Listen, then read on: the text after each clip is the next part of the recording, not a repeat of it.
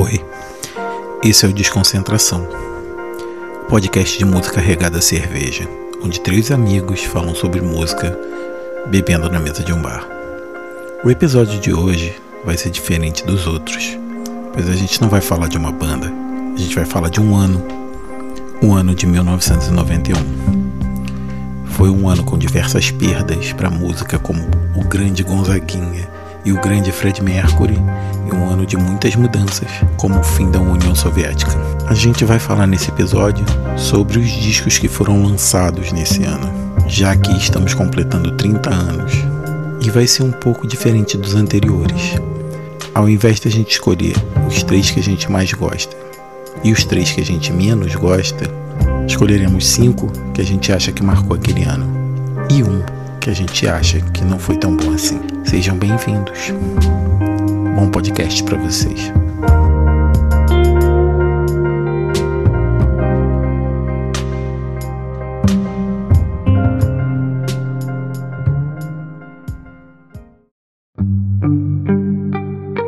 Oi! O episódio de hoje a gente vai propor uma experiência interativa.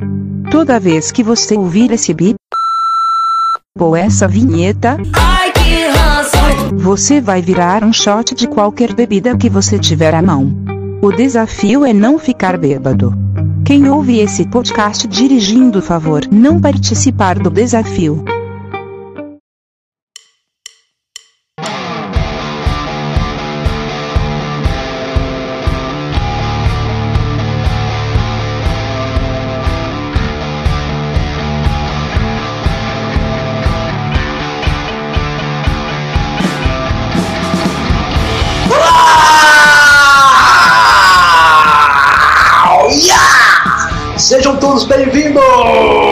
Você está chegando no quarto episódio do podcast Desconcentração. E eu tô aqui na mesa com meus dois queridos amigos, o meu baixista punk preferido, Dionísio Sanabio. Ah, palmas, palmas. o editor aí, Vademo.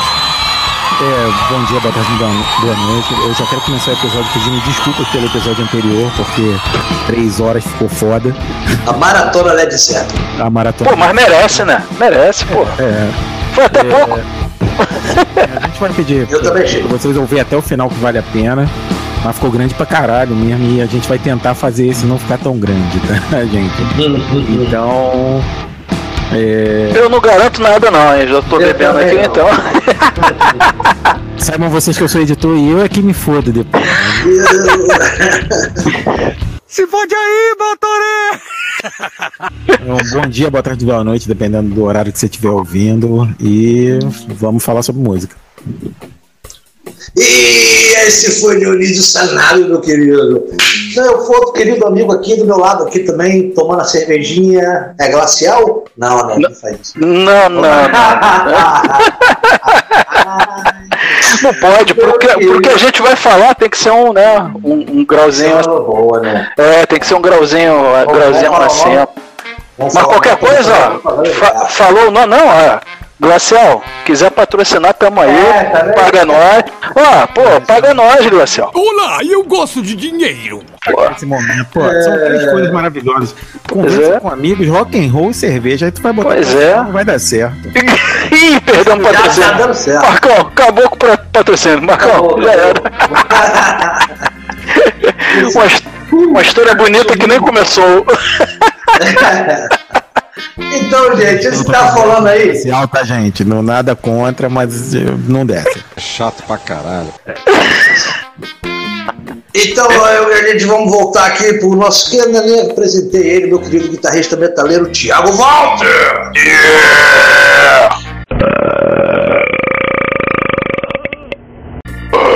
Mandei um gutural hoje pra ficar maneiro, aí se ligou, né? Tamo junto, rapaziada, junto e misturado. É, hoje o negócio vai pegar fogo, hein, rapaziada? Pessoal que tá ouvindo aí, ó. Hoje, mais uma vez, ó, do pescoço pra baixo é canela. Não tem caô, pessoal aqui, a gente já tava no esquenta aqui antes de, de fazer essa gravação. Pô, aí. Se vocês acharam os outros episódios, algumas partes bombásticas, hoje tem mais, hein? Mata, aqui tem coragem. Ih, rapaz. Prepare, cora, os corações. Só os fortes sobrevivem, Marcão. Só os fortes. Positivo, meu querido. Então nós vamos explicar aí do que, que ele está falando. Hoje nós vamos falar do ano 1991, que foi um ano foda para música, em especial, no nosso caso aqui, do rock, amigo, que vários discos importantes foram lançados nesse ano. E, então a gente vai fazer uma brincadeira de cinco, cada um vai escolher cinco discos desse ano e um para jogar no lixo, o pior, os piores. Entendeu? Mas Pior, antes de. pior dos piores. Os piores, piores. Mas antes da gente entrar na brincadeira de escolher o disco, vamos falar aqui com vocês aqui. Ô Dionísio, quantos anos você tinha nessa época, meu querido? Eu era um jovem mancebo de 18 anos. É. Tinha uma namoradinha, tinha uma bandinha de Ih, rock, já tocava meu contrabaixo. Já, já, já tinha. Tava bolado com a dissolução da União Soviética. Porque é, naquela época, pô, o, o socialismo parecia lindo pra gente, né? Aquela divisão Uhum. de tudo, os trabalhadores tomando os meios de produção. Comunista do inferno! Depois começou a vazar os documentos da cortina de ferro, a gente É. viu que o bagulho não era tão simples assim, né? Isso. E- Mas foi um ano de decepções, né? Com, com o fim da União Soviética. E decepções na música, né? O grande Fred Mercury faleceu, né? É, lançou o último disco né, de, de, de carreira em vida né, do, do que é o Inuendo. É, talvez ele entre na lista de alguém, a gente não abre as listas, como vocês já sabem. É, Uhum. e, e já tivemos o Gonzaguinha também, a grande perda aqui no Brasil, né? Foi, Pô, nem fala. Foi em 91? Foi, né? foi em 91 que ele faleceu no acidente de carro, né? E, e foi, mas foi um ano produtivo, né? Grandes discos foram lançados em 91. É, e tenho grandes lembranças desse ano, de amigos e festas, e muita música boa. E, e é isso, cara. E aí vou passar pro Thiago. Thiago, onde você tava em 91? 91 era um. Você era um, um pequeno mancebo? Era um pequeno gafanhoto, era um, um- um grau antes. eu tava. Eu tinha entre 9 e 10 anos, cara, nessa, nessa época aí. E, pô, tava curtindo. Nessa época, eu vou te falar, tava curtindo muito Beatles. Beatles e Michael Jackson. Como é bom demais! Era a fase que eu furava os LPs na sala.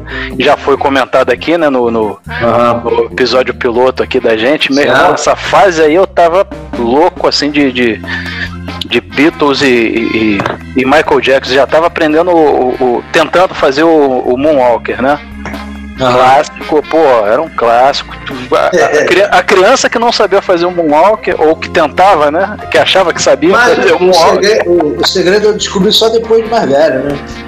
Aham, não, depois tu olha, né? Ali, tal, É. tal. Tem, escorrega, não, tem todo o macete. É marcado o chão, né? Na parte Aham. pra fazer isso, a luz tá Isso. ali. É, o, o Michael Tem- Jackson teve um grande lançamento nesse ano, né? O Dangerous, um grande. Opa, vamos, esse aí vamos. É, não, não, não joga não, não joga não. que tu de- deixa, não joga não, deixa o cruzamento aqui que já tem um matador aqui prontinho. Sim, sim, pra ver como o ano foi bom, né? Já falando Não. de disco foda e nem começou. Meu irmão, vo- vocês conseguem citar alguns aí sem ser da lista? Só pra galera sentir o peso? Que não tá na lista assim, que vocês acham que não tá na lista? Vamos dando uns bicos aí? Primus, né? É, aí. Lenny Kravitz. Mas é maravilhoso. Tem o Prong, Prove Wrong, um descasso. Né? O Prince Porra, Diamond of Pearl, eu acredito que ninguém vai escolher, embora seja foda. Né? Pois é. Tem, Não, porque são só cinco, né?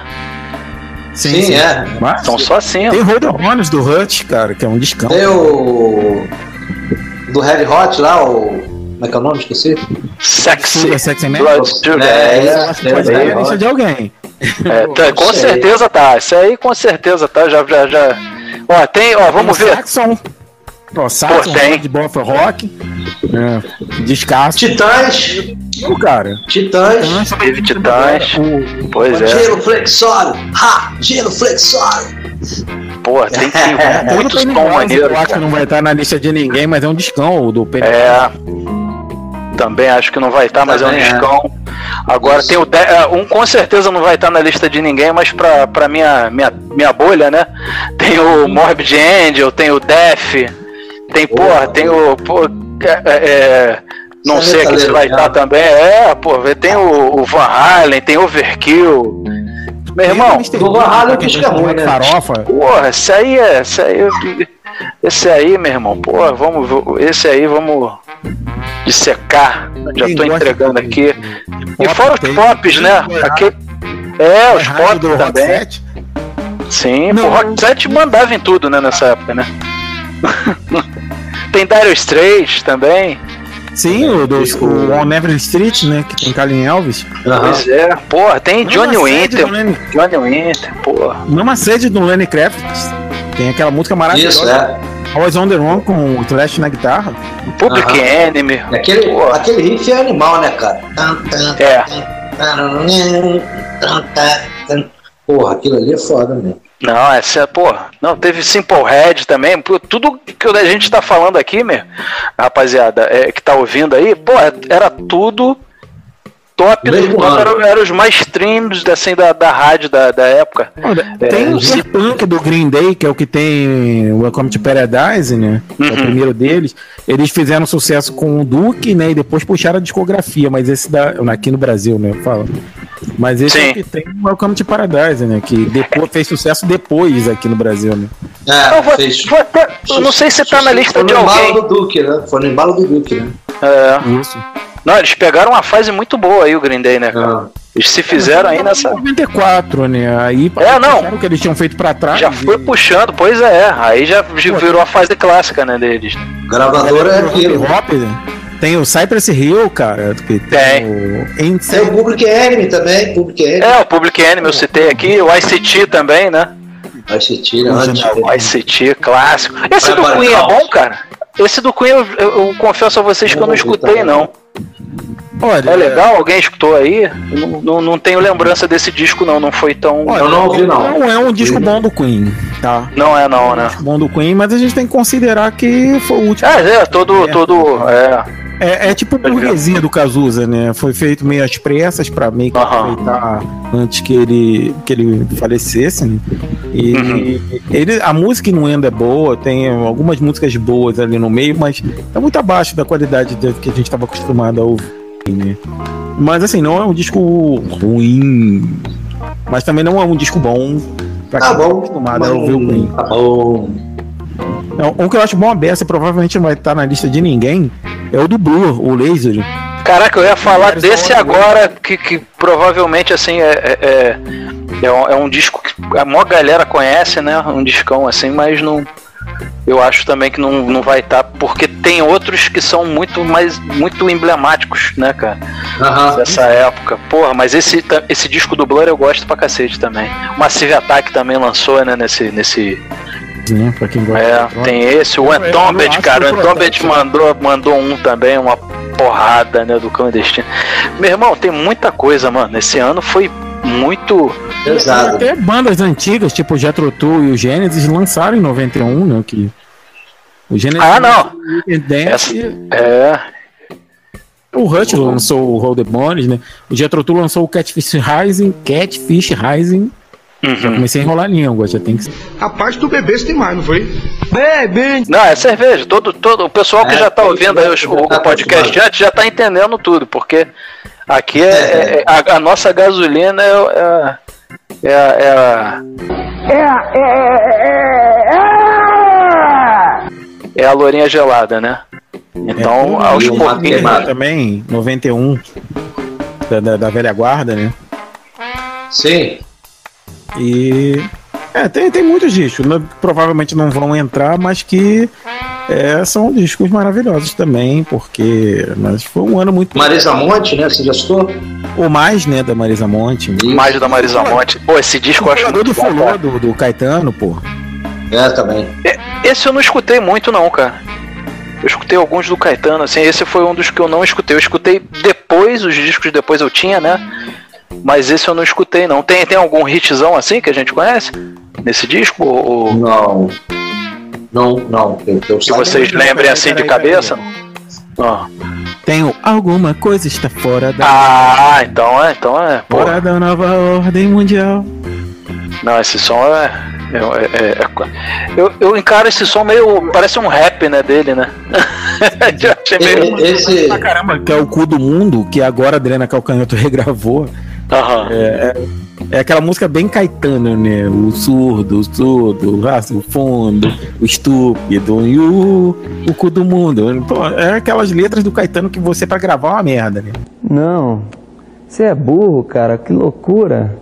Como você é burro. Aham. Aquela, aquelas jo- jogos de palavra que ele faz, né, cara? É, só ele sabe fazer essas porra. Não, ele é bom pra cacete nessas ondas assim e outras, né? O cara é. Aquele ali é, é, é cabeçudo nessa, nessa parada, né? De, de brincar com as palavras e montar, conseguir transformar em música. Sim, né? Ele é audacioso, né, cara? Ele, ele, ele- ele é um cara que poderia ficar ali no- nos hitzinhos. Ele é um cara que eu admiro por isso. Ele poderia ficar em- só em hit, saca? Fazer musiquinha pop, sempre, mas não. Ele não, não- ele era, eu acho ele inquieto e ele arrisca, saca? Ele tenta mudar o som, tenta fazer coisas diferentes e faz, né?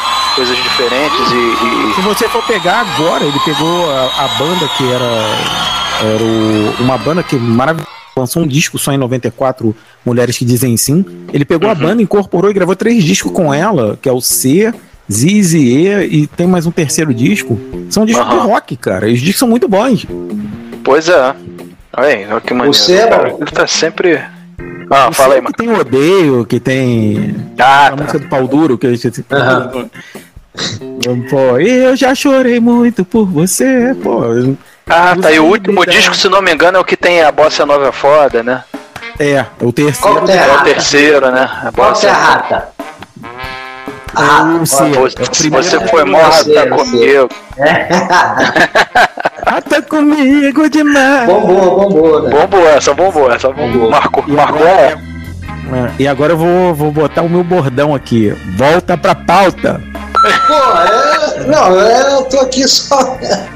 O barco tá pegando um cara. É, não, na verdade é só pra Tá situar a galera que foi um ano. É, a galera Porque tá só falar- muita gente que não sabe, né, cara? Pois é, só falar por cima e a galera não, não vê que teve um, um, um conteúdo assim, né? De, de, de Aham. rico. E pra É, também e- convidar a galera a escolher aí, né? Da, da- E, né? instigar a galera com, com esses discos aí, eles também lançarem aí nos comentários aí a, a- a Sim, lista é. deles. Sim, sim. Sim, sim, depois eu que me foda pra editar essa coisa. Se fode aí, Batoré! É. É, mas é, é o. Esqueci o que eu ia falar. Porra, o Thiago me contou. Mas vamos lá, então volta pra Deixa, pauta. Então volta pra pauta. Só a última é, curiosidade aqui, o Dionísio, você que é fã da Marisa Monte. Não, tá Esse tudo ele tava em 91, pô. Esse disco é o que, aquele clipe bombou da chuva? Da chuva cai? Marisa Monte, né? Errou! Um clipe Ah, que sim. bombou, né? Não, MTV, não, segue o. Não, segue o seco é do. É do, É, é do outro, né? de rosa, anil, carvão. Ah, tá. bombou, Sensacional, esse foi esse, esse É, é sensacional. esse de 91, ele é bem emblemático porque ela tinha gravado aquele ao vivo, que era um disco de cover praticamente. Aham. É, e é, ela ia lançar um disco inédito, é o primeiro de inédito. Ela colocou os caras do Titãs, que é o Nando Reis, é, o Arnaldo Antunes, que escreveram algumas músicas pra ela. E, e saiu o disco. O disco é muito bom, mas o Cor de Rosa, Nil Carvão, eu acho melhor, né? assim, é uma opinião. Mas o mais é um descasso. Eu gosto do mais também. Essa fase dela eu, eu gosto toda, assim. Eu acho maneiro. Eu tinha 17 anos, cara, na época eu tava. Naquela época eu tinha acabado, um ano anterior, que eu tinha acabado de, de, de engrenar no rock, de, de começar a acompanhar o rock, e, e vários acontecimentos, né? A chegada da MTV. Você virou o- roqueiro? Não, o quê? Marcinho virou roqueiro? roqueiro? Ah, É, aqueles os buchichinhos canto, né, das, das, das vizinhas, né? Marquinhos, o quê? Porque já liga logo com drogas, né? Não, nessa porra. Show! Drogado! Né? As drogas só foram acontecer muitos, muitos anos depois. Se tu fosse Sim. ro- roqueiro nessa época e tivesse tatuagem, pô, tatuagem 91. Fala aí pra galera. Pô, Porra, não. o, como era apresentado, né, cara? Se tu pegar assim, as matérias antigas do, do, da cobertura do Rock in Rio, porra, cara, é uma coisa absurda. Tu vê como é que aqueles caras eram profissionais e estavam tão fora daquela realidade ali, porque era só uma coisa. Esse grupo selvagem. Assim, né, cara? Eles, eles se Pois é. comunicam. Caralho, tu ouve aquilo, caralho. Isso que é isso, Era, velho. tratava igual um bicho, né, cara? É, é, eram os come, verdadeiros comedores de lixo, né? Que o nego fala aí. Enfim. Então, rapaziada, como é que a gente vai fazer essa brincadeira aí? Vai começar os cinco de cada um, né? E para finalizar, piores, piores, piores de todos os tempos, de 91. então vamos lá, quem vai chutar essa bola primeiro aí? Dionísio, tá muito quieto. Dionísio. Dionísio.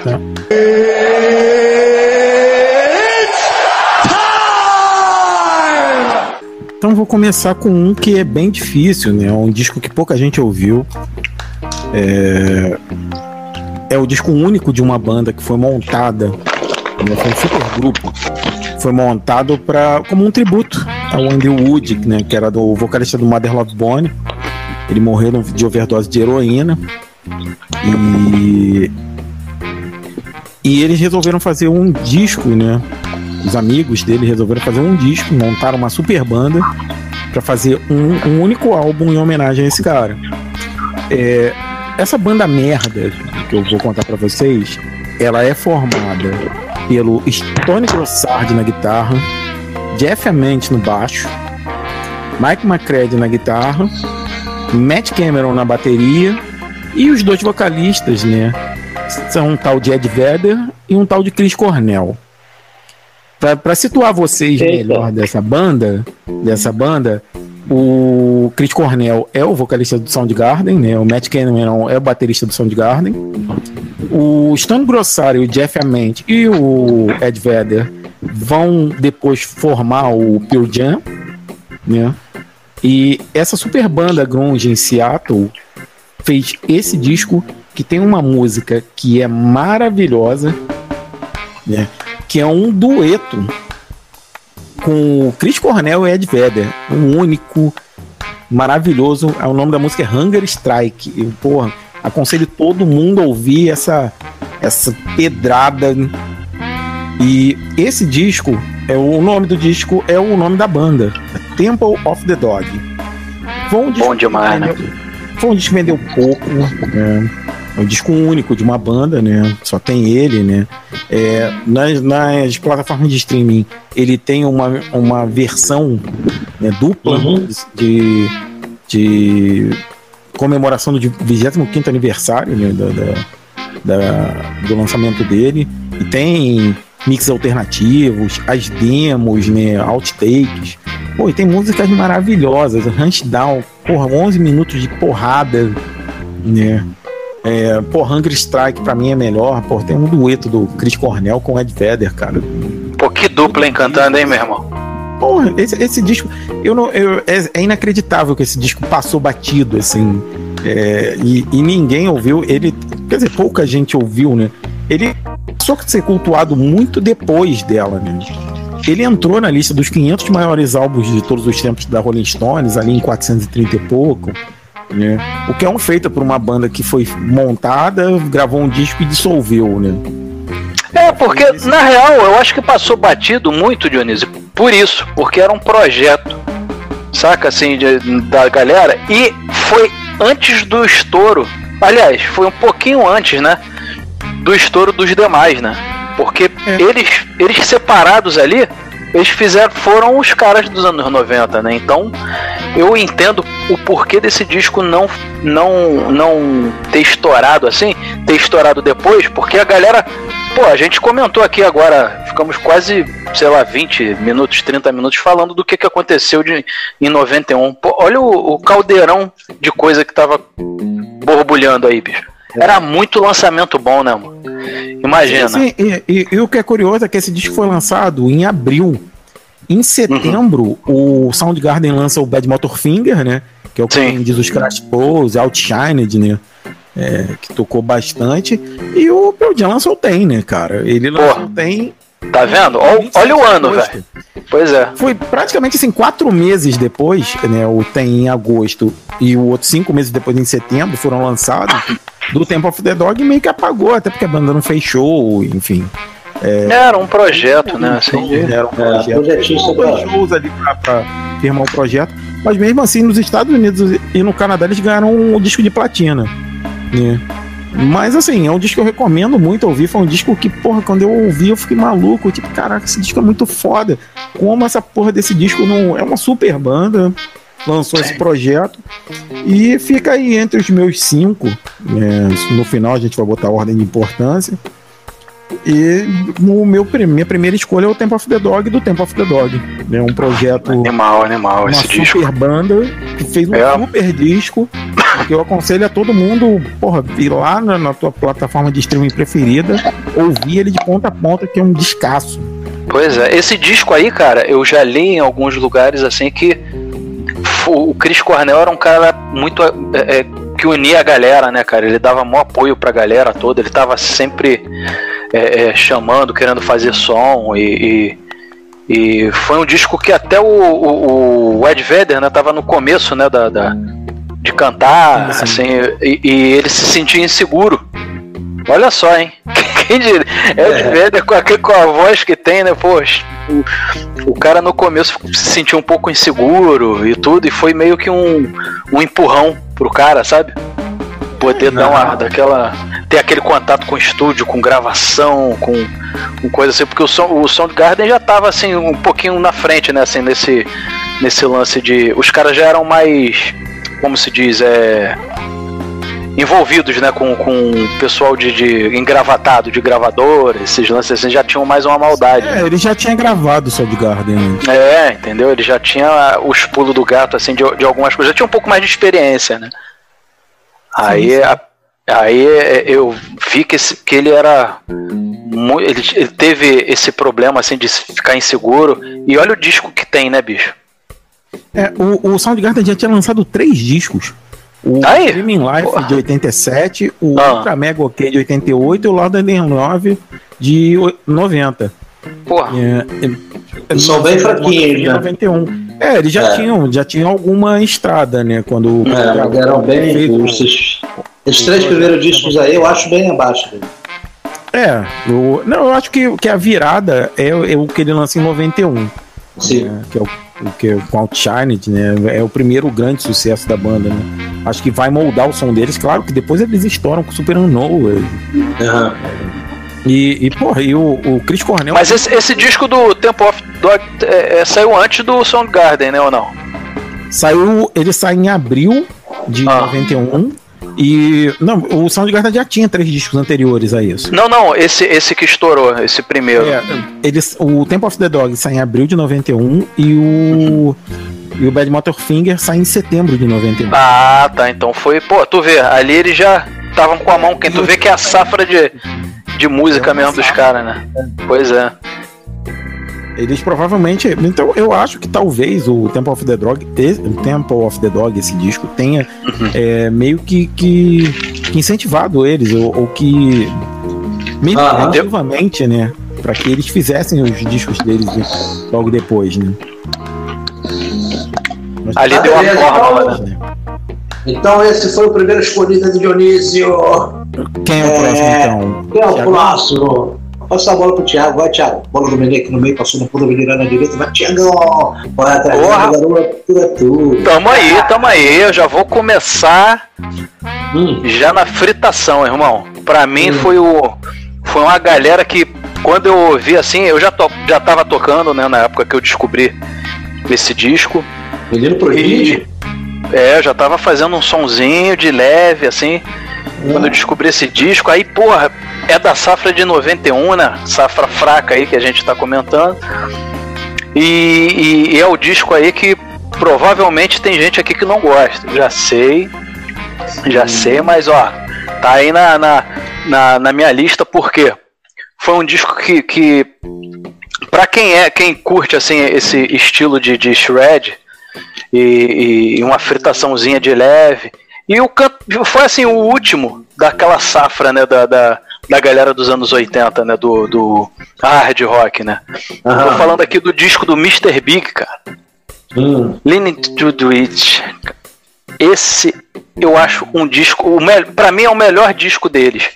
Assim, é o que fica mais. Qual o nome do É, disco? Leaning to do It.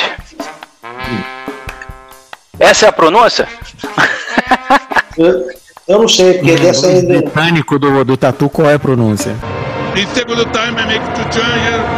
One player experience, teve mais chego, e another player que have eh, eh, experience, eh, que play play very good, Steve Pinar, but I don't make the goal.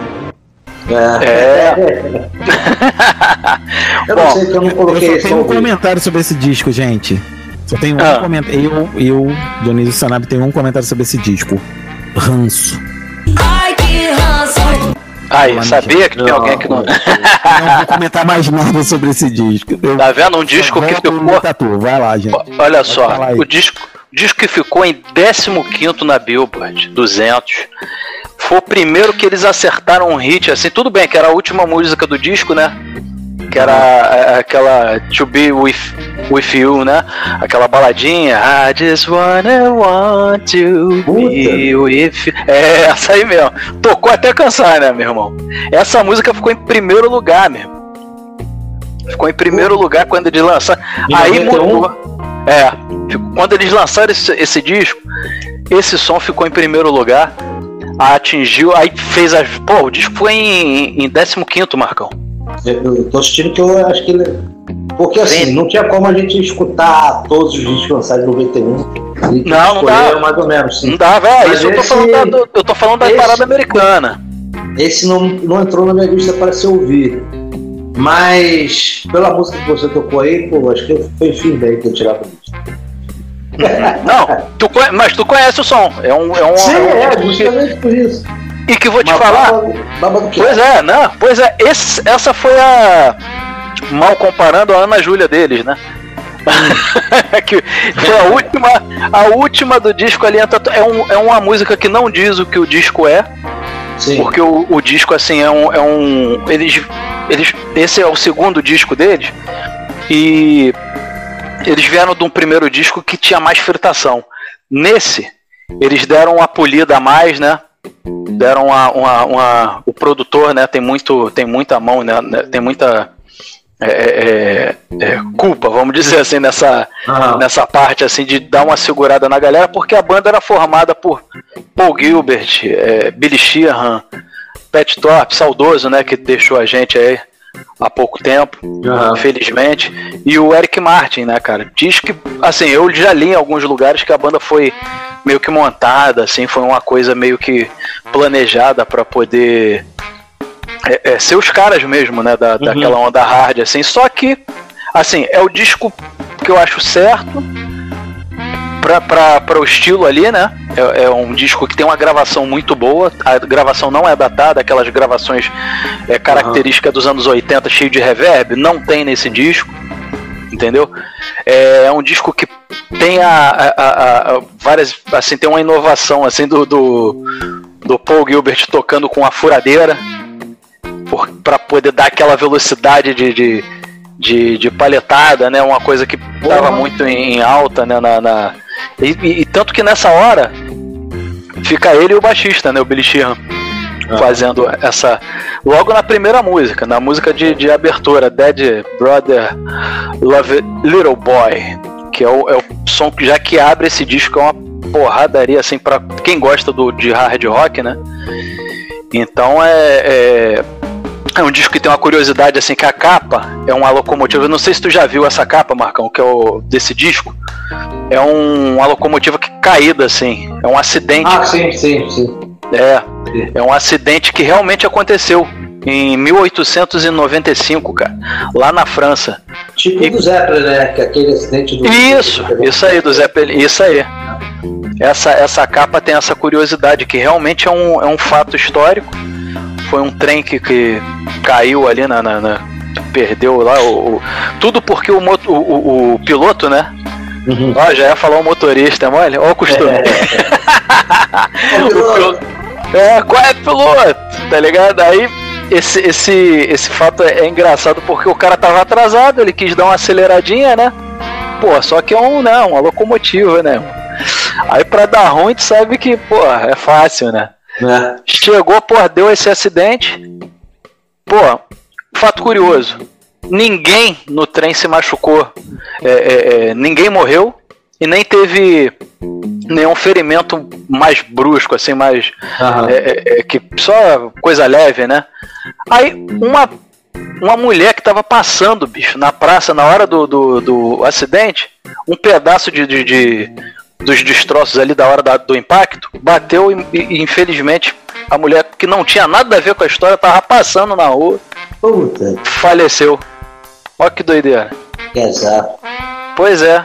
Aí é, é- esse é um fato interessante dessa capa que realmente é um, não é uma montagem, é um, é um fato histórico mesmo. E, e fora isso, tem essa inovação aí da furadeira, né? Dele poder usar, é, botar, prender a paleta ali na, na, na, furadeira. Porra, a fazer- fica como? Pô, não, aí é, foi o. Foi o...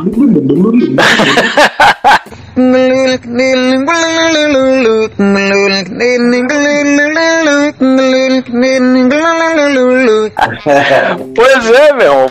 Pô, a parada ficou sensacional. Foi um dos poucos, assim. Eu acho que foi o único disco deles, assim, que fez muito sucesso nos Estados Unidos.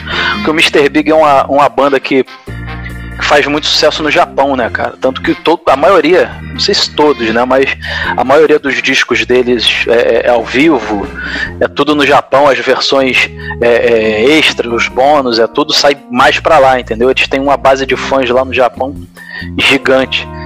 Então é, é... e voltando, né, para mim foi muito importante porque eu conheci ali uma, uma onda de, de hard rock que eu gosto muito até hoje, assim como guitarrista, né? Guitarrista que, que gosto dessa, dessa parada de, de técnica e tudo, estudei muito. Até agradeço aí meu primeiro professor de guitarra, Mário Guita. Que é o. Salve, Mário é, Guita. Mário Guita, é o cara, né? É, é, é, ele me passou muita coisa dessa, dessa fase, assim, tentou, né? Eu, burrão, né? Pra, pra pegar é, é, é, é difícil, né? Até hoje aí tô caindo dentro estu- estudando, né? Um eterno estudante. E um fato interessante, Marcão, é que eles, quando usou essa, essa parada de, de, de furadeira para poder. O Van Halen, cara, que é o. o, o, o pai de todos aí dessa galera aí dos anos 80, né? Que é o, é o cara, né, dessa, dessa, dessa época aí, pô, lançou também em 91 um disco é, é, que tem as iniciais, né, o Fuck, que é o... ele usou também essa técnica alguns meses depois, usou a furadeira. Agora, não sei se um viu o outro, se o outro viu um, saca? É, E quem correu ali pra fazer. Pois é, assim, quem lançou primeiro foi o, o, Paul, o Paul Gilbert, né? Que já era um cara ali, pô, é, é, é, muito, muito é, é, considerado no meio ali dos guitarristas. Pô, a, a videoaula do cara bombou. Então é. Ah, é, ah, é só- Só um leve Ah. comentário aqui sobre esse disco do Van Halen de 91, o fã Aham. ranço. Aí, mais um do hard rock que ele tem o ranço, tá vendo? Mas é, tá mais pra cara de ser, sei lá, com a mesma data, mesmo ano, fica complicado. Mas o Van Halen é, é do, do, do, do feitio dele, né, fazer essas experimentações da guitarra. Sim, não, o Van Halen É, é, aquele é, é, é, mergulha, Van Halen, pô, é. captador, não sei aonde, cobre Eu, de eu, cobre. eu, eu, ass- eu confesso que eu não gosto muito do Sammy Hagar, não. Eu, eu prefiro o David Roth.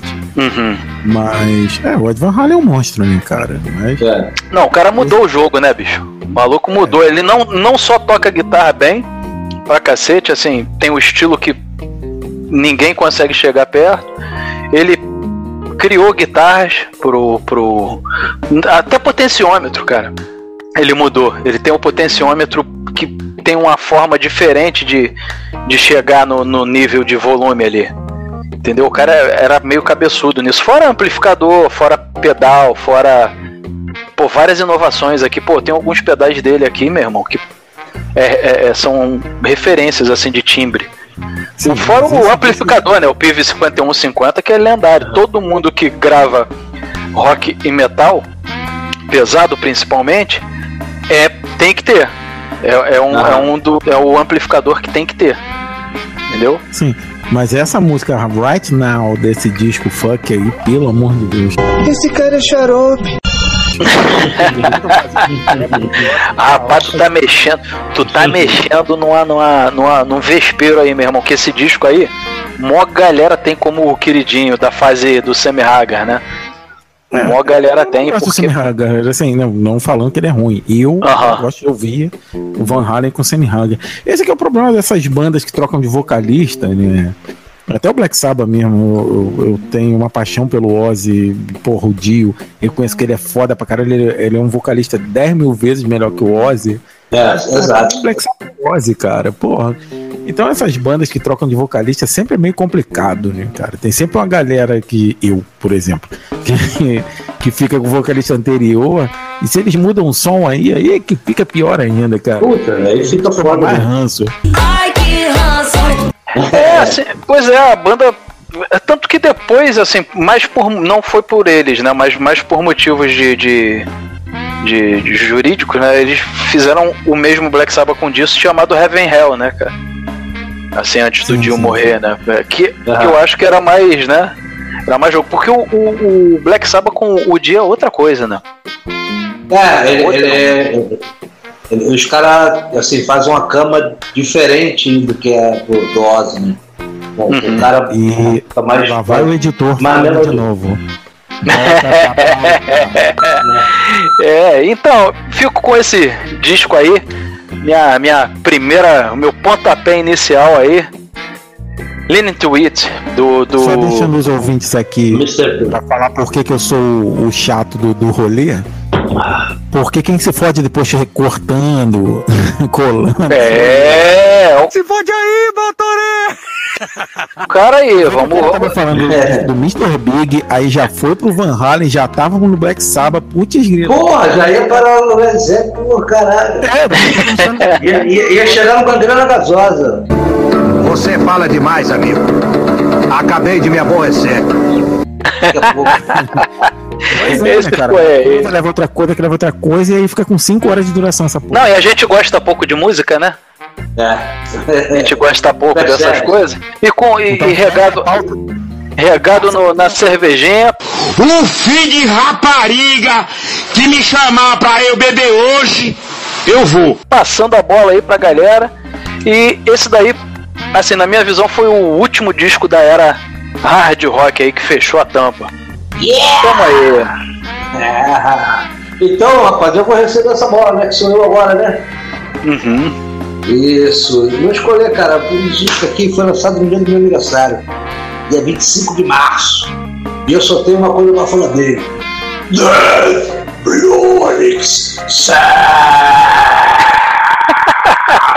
É muita alegria. Arise, porra! Eu, eu, eu, eu... Esse tem vários eu... aqui pra bater cabeça. Tem, justamente por isso. É, eu, porra, cara, é, reescutando, né, pra gente fazer aqui as nossas listas. E eu separei ele, obviamente, que era um, um disco que eu escutava muito na época. Não era nem disco, eu escutava fita, né, que copiou de um amigo, porque a, a molecada de hoje em dia não sabe que na, nos anos 90 era difícil. Somente se fosse de uma família pobre igual a minha, quem é que te dá dinheiro para comprar ali? Passando dificuldade, vai dar dinheiro para você comprar disco do Sepultura. Então a gente, a gente ia correndo atrás do jeito, né? Que é a curiosidade, né? Que é a sensação de descobrimento. Esse ano para mim é maravilhoso, cara. Eu descobri muitas coisas esse ano aí. E, porra, esse disco, cara, puta que pariu. É, eu vou te falar, só aquela sequência que eles botaram ali do Arais 10 milhões de cérebro, porra, já fica assim. Meu filho me viu aqui empolgando aqui na sala, com um tempão que eu não mano. Pô, queria estar numa roda agora, porra, sair suadão, porra, caralho. Porque, porra, esse disco é muito foda, cara. Esse e disco é sensacional. É, porra, o Arais e, e abriu os caminhos, né, cara? Pra banda, pro mercado europeu, é, porra, pra tudo. Os caras gravaram. É, se não me engano, eles gravaram esse disco já lá fora, Lá né? fora, gravaram Foi na fora. Flórida, né? Isso, Isso, aí, isso. com. A, maca, a, a meca lá do Death Metal lá, né, cara? É, porque o Ben F. de Jimenez eles trouxeram o produtor pra gravar aqui, né? Que é um disco antes. E esse Não, eles o- conseguiram ir pra lá, né? O antes é o Benefit the Rings, né? Isso, o Ben F. de Jimenez É, é, é, só o sotaque, é o meu sotaque. É, É, é, meu sotaque. Mal, eu que. Hospital, o Albert Schulreis. Entendeu? Não Meu sotaque carioquês, é. O- Não, foi mal, eu que não escutei realmente direito. Aí o, o- eles trouxeram esse produtor, que eu não me recordo o nome. É Scott Mas é- Burns. Scott Isso, Burns. aí ele veio pra cá. Aí teve que tirar leite de pedra, né? É. Quando eles É. conseguiram. É, aí fizeram a turnê do, do Benefit Jimenez lá e tudo deu certo. Conseguiram que a gravadora bancasse pra ir pra lá, né? Aí o cara conseguiu gravar na casa dele, no estúdio que todas as bandas que eles eram fãs, né, da, da É, época lá, conseguiram gravar. E, O e aí orçamento foi, foi, foi melhor também, né, cara? foi. Os caras foram aqui. Pelo que eu li, foi infinitamente melhor, né? Isso, é. Muito melhor, muito maior, né, aliás. Gosto de dinheiro. Pô, cara, e ele, ele chegou, cara, no milésima, não, milésima não, centésima, décima nona posição na Billboard. Pô, Aí. com uma banda de thrash metal é coisa pra Pois é, caralho. não, e brasileira. Banda de Brasileira. thrash metal brasileira. Tem que botar isso aí, porque americano pra consumir qualquer coisa que não é deles, É, muito, muito impossível, muito impossível. Uma curiosidade bem louca desse disco é que ele ganhou o disco de ouro na Indonésia. Isso que eu ia falar agora, justamente. 25 mil cópias. 25 mil cópias. E deu a certificação de ouro pra eles, né? Olha isso, cara. E, a- É. e até 93, cara, esse disco vendeu um milhão de cópias, cara, pelo mundo inteiro. Porra, imagina isso aí, né? Que a gente comentou. Uma banda de trash brasileira. Caralho, é muita coisa. cara. Pô, a gravadora daqui deve ter ficado, porra, rindo à toa, hein? Com essas É. vendas. Porra, meu irmão, imagina. Sim, sim, sim. Cara, cara. nesse disco tem o solo que eu mais gosto do Andrés, cara, que é o, que é o Desperate Cry, né? Aham. Meu irmão, aquela caidinha ali pro solo dele, porra, que clima bom, mano. Que Sim, aí, é, que é. sacada, meu irmão. É, é essa, essa, é, essa, essas três aí que, eu, que são. É uma atrás da outra, Arais, Dead Drunk Ceno e Spray de você soltou aí. Porra, cara, é porrada atrás de porrada, né? Pariu. Ele, ele, inclusive, ele foi citado, cara, uma curiosidade aqui, em 2016, num livro dos mil e um discos para você é, ouvir antes de morrer. Foi citado o Arais, cara. Esse é outro. Né, um marco, assim, É, se tu deixar esse por último, tu não morre, né? Que tu vai ficar na pilha, mano. Depois de escutar ele, que tu vai. Precisa nem dar adrena- adrenalina, né, meu? Sim, sim. E, e- e- Isso tem o Orgasmatron, né? Tem o Orgasmatron aí, né? É, a É, versão que eu vi tem o Orgasmatron foi uma versão especial que eles lançaram pro, pro Rock Rio, e... mas ela não estava incluída no, no CD original. Aí fizeram uma especial, né, de tipo lançamento para ajudar a promover o banda, né, que ia tocar no Rock in Rio. Nessa época eles, eles incluíram o Orgasmatron, que tem até aquele clipe né, daquele show no Pacaembu, que era um show para 10 mil pessoas, aí deu merda, apareceu 30 mil. Porra, pagou chora de graça, né? Pare- Pareceu uma galerinha aí que, que entrou na foto. Porra, 30 mil, mas é, mas aí- Pessoalzinho aí de 30 mil. Teve briga, morreu, né? Morreu gente no- nesse show. O bagulho meio que deu um pouquinho de ruim. porque Ih, deu ruimzão, né? Deu Então. ruim, deu, deu ruimzão, deu ruimzão. Um mestre na arte de arrumar confusão. Não, Mas o eu clipe bombou. Né? O clipe ajudou a jogar a, bom- a- a banda lá pra cima mais ainda aqui no Brasil, então. Pô, ele entrava no Destino TV, cara. Era assim. é, quase um, um clipe né, dedicado à, à banda rock, pop, né? Os caras entraram como trash metal brasileiro e estavam lá, estavam se escutando lá. Então, porra, aí eu, eu ouvi esse disco esse final de semana. Caralho, eu fiquei empolgado aí. Tipo, Pô, eu vi um show. Eu vi o esse show, show? né? Ah, eu fui dia mulher. 23, que foi o primeiro contato. Pelo dia 20 eu fui, né, cara? Então tava muito cheio dia 20, era quase impossível se chegar perto do palco. Quando você é moleque, você não quer ficar lá atrás, né? Hoje é velho. Pô, jamais, jamais, né? Já, é, na arquibancada, mas quando tá moleque, tu quer. Mas no dia 20 eu não consegui. Tava muito cheio, dia do Guns e tal. Dia 23 também teve Guns, mas já era um meio, meio de semana, quarta-feira, se não me engano. E era o dia do metal, então tava tão cheio. Quando Sepultura abriu, cara, tava sol. Então eu vi assim, bem de perto, tava bem tranquilo, tava de perto. Aí depois eu ajudei a expulsar o Lobão, porque eu já sabia que ele ia virar bolsonarista, então eu ajudei a expulsar ele do palco. Sai daí, seu filho de uma puta. Vai apoiar o Bolsonaro daqui a 20, daqui a 20, 30 anos que vai apoiar o Bolsonaro. Toma garrafa, toma garrafa. E ele garrafado no Lobão. Oh, como o cara é grosso. Deu garrafa. Ele abriu pro Megadeth, né? Depois foi o Megadeth, né? Não, é, depois entrou a bateria da mangueira e deu gritando sepultura. Pô, foi uma péssima estratégia. Se, se ele começasse antes, cara, ele ia passar batido, né? Ia dar aquela vaiazinha, vai, vai, vai se fuder. Aí, pô, mas ele tocou depois de Sepultura. E é um dos shows mais marcantes, né? O próprio Max diz isso. É um dos shows Pois mais é. marcantes do, do, do Sepultura. Então a galera tava naquela adrenalina, acabou aquela porradaria, né, cara? Que eles já estavam incluindo aí o repertório do Arais no show, né? O nego aí o cara, se ninguém olha pra você, passa, uh, vai se fuder, sai lobão, bolsonarista, filho da puta. aí, cara, expulsamos do palco, aí foi uma memória boa, né, lembrou? Então esse aí é o meu disco escolhido. Só Aróis! deixar aqui o- as opiniões políticas do Tatu são do Tatu, tá? Não que eu, que, eu, que eu difira muito da dele, mas eu não tô expondo, tá? Pra deixar bem claro aqui. Ah, que horror. Só um, só um Tu ainda não bebeu o suficiente. É, só um pequeno detalhe. É, o Orgasmatron, na época, eu tinha 18 anos em 91. Então todo guitarrista que ia se apresentar no ensaio, não, eu toco pra caralho. Metia aquele misão e. Dão, dão, dão. Não, não, não, Olha, era. Pô, Motorhead, né? Motorhead, é um cover do Motorhead, né? Que não mas é comentamos muito aqui também, né? Lançou um disco aí, né? Nesse ano também. É, cara, Aquele- isso era muito doido. Eu, quando eu abri a 1900 lista, eu falei, caralho. Pois é. deixa eu ouvir. 1916, né? Que é o, é o disco do, do Motorhead. Que eles lançaram esse ano. É, depois eu vou dar uma colada aqui, porque de Isso. cabeça também. De cabeça e bebendo, né, meu irmão? É. Eu provavelmente fa- vou falar besteira aqui, mas. Olha, Vamos que vamos que o. o lançou em 1916, em 25 de fevereiro de 91. Já. Ah, então acertei, tá vendo? Aqui tem informação. Aqui tem informação. Tá vendo? Marque o tempo! Vamos lá, rapaziada. Vamos botar essa bola pra frente que a bola tá cravada. Vou, Vou passar essa bola rapidinho. Mas Dionísio! voltou pro Dionísio, voltou pro Dionísio. Eu vou, eu vou tentar ser rápido, porque quem viu o episódio zero já sabe o quanto eu gosto desse disco, então eu já vou botar ele aqui no, no rolo. É, o petardo que foi, a, porra, a primeira vez que eu vi a porra, aquela porra daquele clipe dos caras lá na, na porra da quadra de basquete, jogando a bola, porra, aquela super banda tocando alto pra caralho, porra.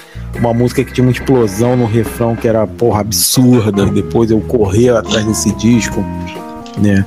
E ouvir ele todo e ver que é uma porrada depois da outra. É Smell Like Teen Spirit, depois In Bloom, depois Kemezuari, depois, porra, Bridge, direto assim, tá. Porra. aquele bateria- Ô, Dionísio, é, porra. Eu falei, que disco foda que é esse disco. Muito e ele foda violado com, com o pole, né? Uma baladinha de violão pra dar uma relaxada. Mas aí tu vira pro lado B e já começa com o Territorial Peace. porra. Esse disco só tem hit, cara. Esse disco só tem hit. É, tu fica assim, caralho, que disco foda. Vem pra dentro. Inclusive, eu, eu ia te perguntar, Dionísio, você tem. Dá, dá pra chegar um pouquinho pra lá? Tem espaço aí no banco aí? Bate aquele É, papo. então vamos- vamos papo, debater papo, ele papo. Isso. É. Aí depois joga pro Tiagão. Ele, pô, puta que pariu, depois vem pra, pra Drenyu, depois vem pra aquele, aquele baixo muito foda do. Porra, isso aí é. Aí, é só hit isso disco. Só hit, aí, aí, cara, passa pra. Qual é a quarta do lado B? Desculpa que eu esqueci aqui agora. É, Stairway. É, Stairway, aí depois. Vem on a plane e depois termina com Something in the Way. Caraca. Depois de meia hora, né? Tem isso também. É, Caralho, o que disco, disco. o no CD, é, é o Something the Way, ele- Errou! Não, Era o bem- the Way é colada. O que vinha depois era uma música chamada Endless Nameless, que é só barulho.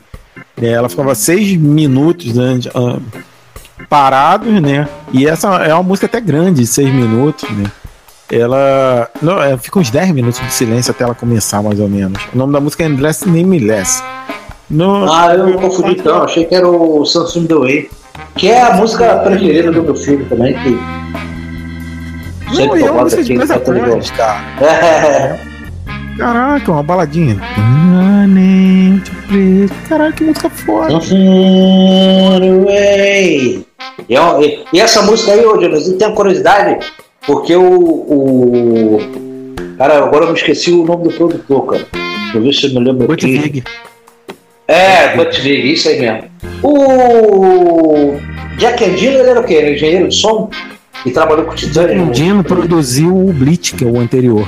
Ah, o anterior, não. Eu sabia que ele tinha mexido com o Nirvana. Acertou, miserável.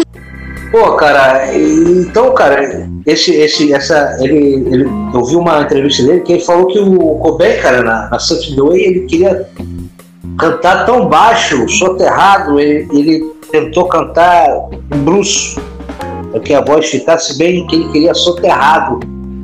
É, Na verdade, ele queria todos os vocais dele soterrado. Mas aí o Bud falou, pô, não, cara, a tua voz é maravilhosa. Tem que ter a tua expressão na música, não é de soterrar a tua, a tua voz, não. Aí ele foi aceitando, aí o, o, o Bud falou de, ah, sobre o John Lennon, também fazia isso. Aí ele foi, foi se. Mesmo assim, ele não estava muito satisfeito, porque a gente sabe, porque o Nirvana, a gente que tocou mais nessa época aí, o, o não escolhi o Thiago, não, porque o Thiago era muito criança, né? A Não, tudo bem, ficava- deixa, deixa, tudo bem. Fica aqui largado bebendo. Tô eu e minha cerveja aqui. Não, Thiagão, Vem pra cá, vem pra cá, vem pra cá, vem pra cá. que a gente tinha, é, é, a gente tinha banda, então era assim, eram as, os acordes, né, a melodia, eram coisas simples. O que fazia Não, essas músicas. Marcão, esse, esse daí, se tem um disco que representa os anos 90, na minha opinião é esse aí. É, é, como, eu, como eu falei no, no, no episódio zero, né? Que a gente escolheu os cinco melhores, cara, o que tinha né, no começo de 90 até esse disco estourar. Cara, quem tava no número um era a. nome do I Always Love You. And I... Ai, o cego uma Cara, a gente, o pop tava soterrando o rock. Tinha algumas coisas do grunge ali saindo, mas tinha aquela coisa meio, meio por ali. Pra tu ter uma ideia, o, o Tem vendeu mais no, no, no ano do lançamento do Versus, que era o segundo disco, do que no ano do lançamento dele. É. Porque a coisa foi crescendo, a galera foi, foi buscando o disco daquele, entre aspas, movimento, né? Que é uma coisa muito mais midiática do que, do que aconteceu. E, e foi comprando os discos.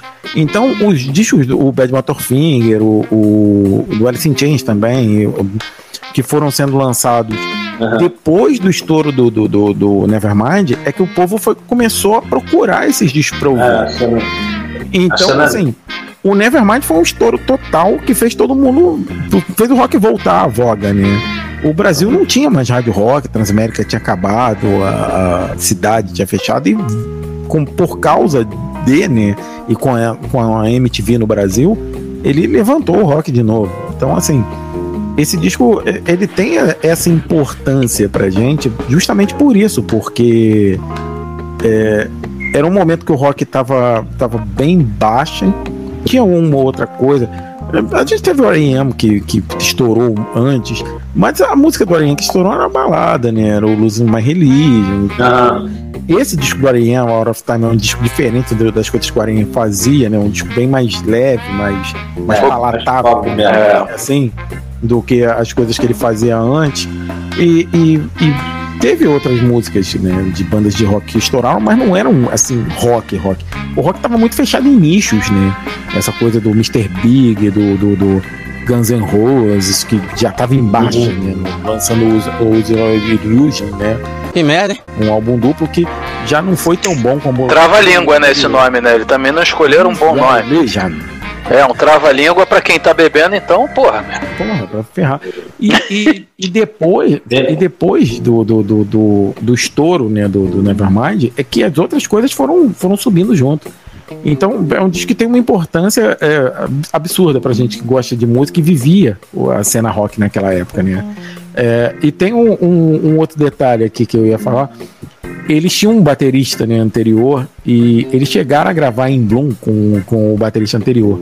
Só que o cara não tinha explosão nenhuma e a música ficou assim seca, ficou meio ruim. É, é, busquem meu irmão, esse batera deve ser muito bolado, hein? É, In Bloom, primeira versão, first version. Procura isso no YouTube que vocês vão ouvir. E ouve a versão já com David Grohl na bateria. É uma coisa completamente diferente. A explosão que o David Grohl Cara, mas eu vou te falar. Pra mim, o David Grohl, assim, eu não sou baterista, mas meu irmão, pra chegar ali no David Grohl, aquele cara eu acho muito bom, velho. Muito bom mesmo. Muito um dos melhores bateras que eu já ouvi. O, o que eu ia comentar. boa do rock. É, além disso, né? Além de todo Eu não mundo que encontra o vocês cara. viram esses, é, esses dias que uma menina de 11 anos desafiou. Eu vi, eu vi, eu vi. No, no, no- num desafio de bateria e ele pegou a garota agora que voltou, que terminou a pandemia nos Estados Unidos, está abrindo a show. O primeiro show dele ele botou a garota para tocar Everlong e esse feito, né? Esse esse vídeo viralizou né, e esse feito fez Everlong voltar ao top 10 da Billboard.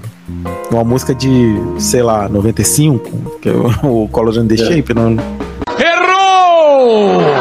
Então, o cara é muito, muito gente boa. O cara é... Mano, vira e mexe no show, ele escolhe alguém, mano. da plateia pra subir e tocar com eles, Já bicho. resolveu já, cara. É, o cara, o cara é fantástico, né, David Grohl. E, e- e é uma coisa difícil, né? Que ele era baterista de uma super banda. Ele, porra, o vocalista, que era o principal, morre. Ele monta outra banda e ainda assim ele estoura. Ele, porra, ele, caraca, é, é um cara Não, e no começo eu lembro que nessa época aí nos anos 90, era um tal de neguinho, pô, esse cara aí. Ele passou um perrengue, mano, pra desvincular a, a, a imagem dele do Nirvana, assim. Não que ele lutou pra desvincular. Ele tava fazendo o trampo dele, mano. Tanto que ele não toca músicas do Nirvana. Aham. com, com Ele Foo sempre- Fighters ele não toca. É, ele assim, ele, pô, é, é, ele queria, mano, é, é, tá ali na parada. Ele t- queria estar no jogo ali, né, do, do, do business, do, do negócio ali de, de poder viver bem de música, de poder criar, de poder fazer. Foi uma luta pra esse. Imagina esse maluco estigma, pô, todo mundo chegar, ah, o cara do Nirvana montou uma banda. Imagina o que, que esse cara não passou. Sim, e, e o- hoje, assim, em, em proporção, em hits, em tudo, o Foo Fighters é maior que o Nirvana. Até porque o Nirvana foi muito rápido, são três Sim. anos. Isso. É, e tal. E o Foo Fighters tem uma, uma carreira longeva e tá emplacando um monte de hits. E os outros discos, só te cortando assim, os outros discos do Nirvana, pra não perder o fio, né? Não venderam tanto quanto o Nevermind, né? Não, eu, eu acho até. O Inútero. O Inútero vendeu? Tanto quanto o Nevermind? Acho que não, cara. Não tanto quanto, né? O Nevermind. É, cara, é, é porque o Nevermind, o Nevermind cara, é, Hum. é- é a, o- a qualidade do que sai ali, apesar da- de todo o peso que tem, é uma coisa bem mais cristalina, né? Uhum. Então isso, na verdade, não era o que o Kurt também queria. Porque ele teve mais liberdade e, e fez isso no. Você percebe, as guitarras do Útero já é uma coisa mais, mais bem É. O do, o do Nevermind é uma coisa bem aberta. Até, É, eu vi que teve, teve briga, né? O, o produtor tinha que enganar o Kurt Cobain, né? Pra Isso, poder fazer isso. dobra de guitarra que ele não queria, né? Guitarra e de voz. Aí De voz que ele não queria, ele fala, não, grava mais um É. take aí que não ficou bom. Isso ele já tava guardando ali porque o, o Kurt era contra nessas paradas. né? É, é, é uma coisa até meio louca aqui, mas assim, nas paradas assim, de vendas, no Reino Unido, o Nevermind chegou em sétimo, o Inútero chegou em primeiro. É, Olha só, né? É, já o, o- nos Estados Unidos os dois chegaram em primeiro. Então o Nevermind, o Nevermind tem o diamante, né? é, nos Estados Unidos e cinco platinas no, no, no Reino Unido. né? No Brasil também teve platina, que é raro a gente ter isso. E o Inútero teve cinco platinas nos Estados Unidos e uma platina no Reino Unido. Quer dizer, é, por mais que seja menos, é, é, um disco de sucesso, cara. Um disco que vem platina. Né? Não, pô, isso aí a gente tá falando de Nirvana, né?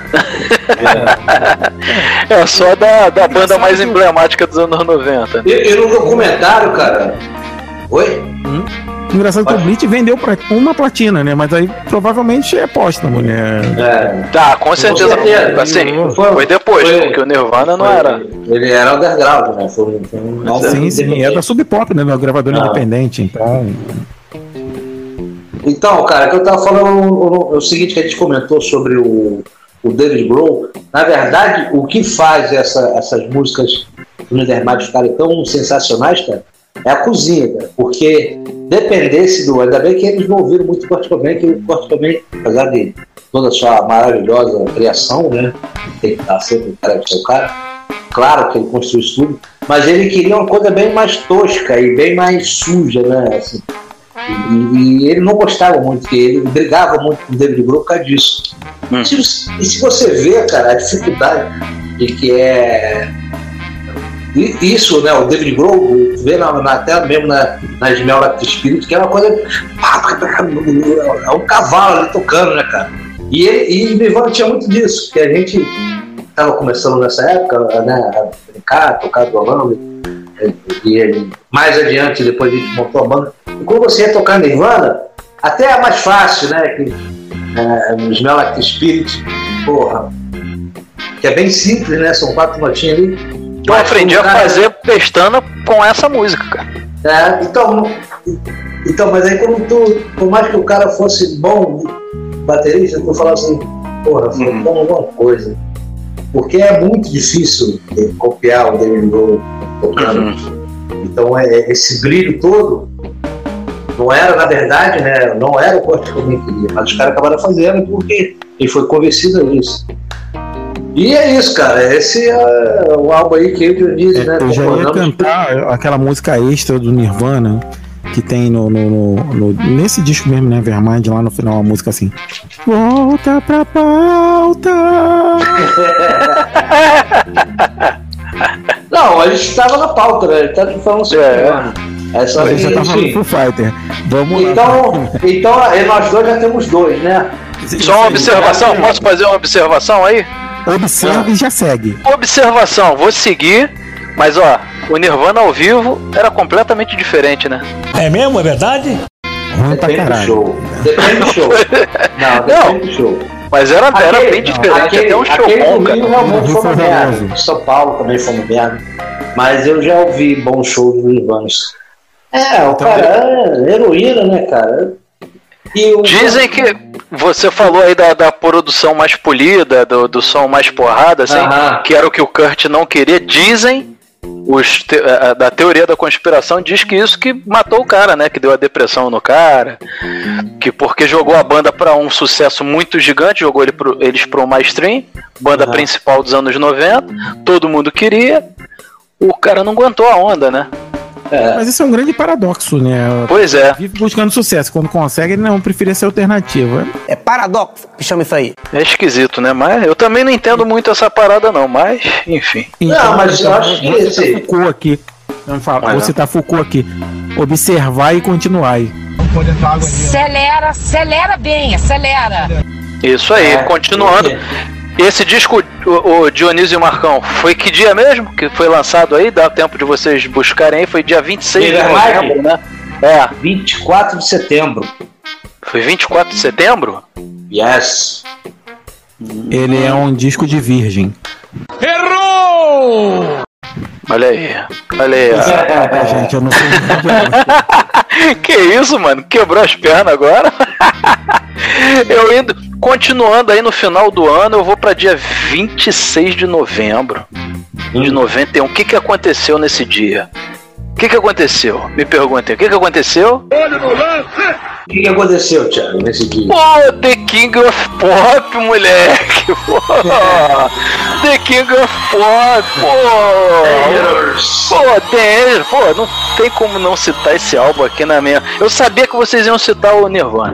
Aí eu falei, uhum. pô, não vou, não vou, alguém vai citar o Nirvana, então Quem vai? vamos, pois é, vamos mandar aqui o The King of Pop e esse disco aí para quem voltando também, alguém já citou aí o episódio zero, o piloto, tá nos discos da minha vida aí, que é esse Dangerous, que é Mr. Michael Jackson, né? Pô, esse cara é... foi o primeiro disco sem o Quincy Jones, né? Diz aí. É, é um grande paradoxo. O Michael Jackson com aquela figura que ela foi assim, assim, amar as crianças. É. É o nome do disco perigoso. Uma sobremesa. Pede no moleque. Peraí. Peraí.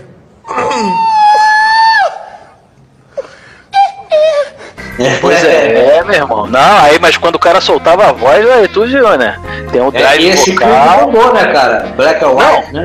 Meu irmão, esse clipe, 11 Foi- minutos, o clipe completo, fantástico. Domingo, 11 minutos, porque é uma história, não é só o clipe, não é só a música. Tem introdução É, é, antes é, é, o- Pantera, o aí Marco quebra o carro. né? Tocando É, guitarra. Isso, Esse da Pantera no final, né? Isso aí, que aí tem, tem toda uma história. O Michael não fazia nada simples, né?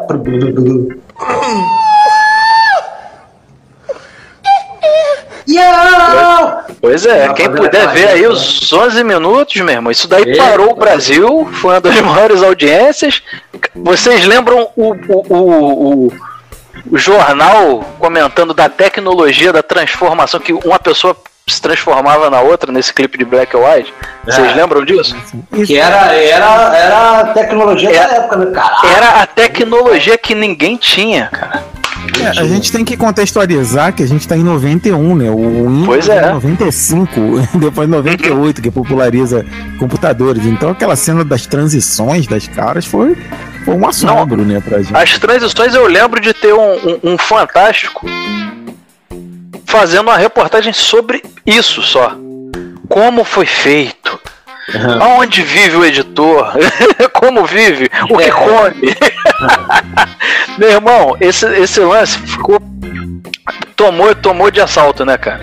Essa. essa, essa e, e é um disco que o Michael Jackson lançou. É, é, todos, todas as músicas têm um clipe, né? Tem um DVD do O Dangerous. time é maravilhoso, cara.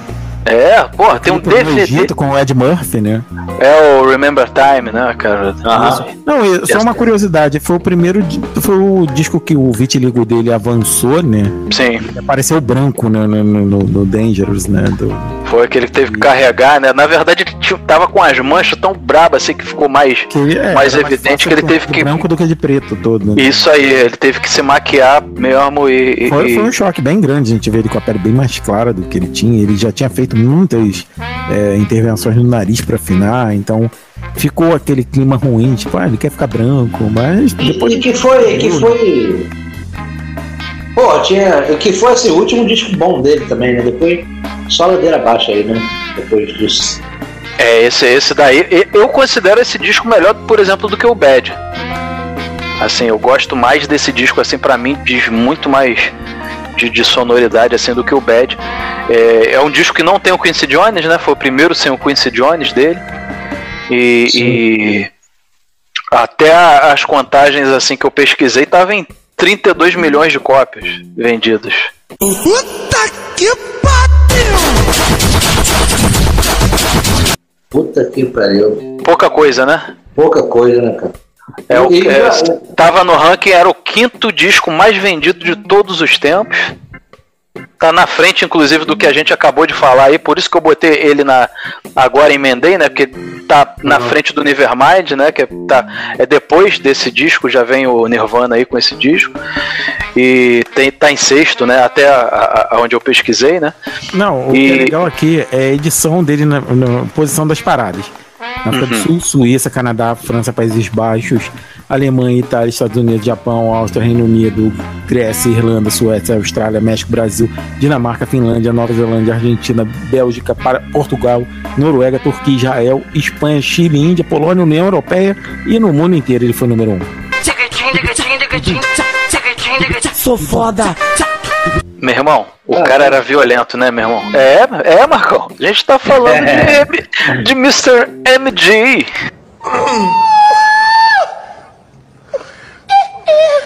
Entendeu? Pros íntimos. Ô, o cara. E fora o show, né, meu irmão? Pô, o show do cara era sensacional, né, mesmo? Pô, sempre, todo show dele era referência pro resto da galera que vinha. Ele, ele sempre tinha alguma inovação. A gente tava falando aí do clipe, né, do, do vídeo dele, que, que era um mini, mini filme, né? Nada com Michael Jackson era simples, né, e, e- e tranquilo. Sempre ele. Eu, eu fico imaginando a galera que rodeava ele pra mostrar as paradas. Como é que ele chegava nas inovações, se ele vinha da cabeça dele e ele tentava contratar alguém que pudesse fazer, sabe? Porque o cara era, era muito antenado e, e- e lançava tendências, né, cara? Assim, É, tu foda, vê, né? tu vê que a, a- a- eu já vi muitos VJs comentando assim do, do sucesso da MTV nos anos 80, né, quando foi deu o boom da MTV, foi muito por pelos clipes, né, Billie Jean, né? A americana, né? Pois é, é, americana que depois, né, é, é, É, que aqui no Brasil chegou justamente em 91, né? É, enraizou depois pra aqui pro Brasil, né? Ou 90, e, 90, e. Brasil, o resto do mundo, né? E eu, eu, eu fico imaginando assim, pô, o cara pra poder é, é, é, fazer essa, essas transições assim dele, né? De, de, de, de um show pro outro, porque o cara sempre era, era o, o show mais é, avançado e mais caro da época, sempre foi o dele, quando ele tava em turnê. Pô, e, e imagina, pra ele poder chegar nesse, nesse nível de, de, de excelência, de ser o, o cara que tava puxando a, a- o carro de tudo. É difícil, né, cara? Imagina o- a cabeça desse maluco pra poder fazer tudo isso. E é um disco que a gente vê várias, vários segmentos, né? A gente cai para as músicas, né, cara? Tem música que que fala de. de, de- tem, tem uma pegada mais rock, né? Tem até uma música com Slash, né? Nessa, Tem, tem, tem. Esse, esse é, Give to Me, né? Tem uma música com, com Slash, tem um clipe lá, ele, ele gravou, né? Inclusive tem al- algum imbecil, eu vi um porra dessa na internet com a legenda de que o Michael Jackson dando esporro no. no aqui tem essa música. No, no- no caso nem é essa música, é. É, é Billie Jean que tem o. O Harley não. Errou! Na é, trilha? Errou! Não, Beat It, Beat It. Acertou, miserável. Eu vou a Billie, é, isso aí. Beat It, é. É, Billie, é. Billie. Tu deve ter falado merda e nem percebeu, né? É, aí no show, uma encenação, claro, o Slash tá tocando lá e não para de fazer aquele solo, e o Michael Jackson né, brigando com ele, tipo, para, para, para. Aí eu ouvi uma vez na internet alguém escreveu assim, Michael Jackson se irrita com o Slash no show. Puta que pariu, cara. Nada, ali o. o, o eu vi uma entrevista pô, do é. Slash, é. Eu vi uma entrevista do próprio Slash falando que ele tava doidaraço ali, tinha- já tinha, já tava, é, é, porque ali é tudo clicado, né? O show é todo no clique, cronometrado, e qualquer coisa que saia um pouco do, do, do script ali, lasca tudo, lasca a luz, lasca...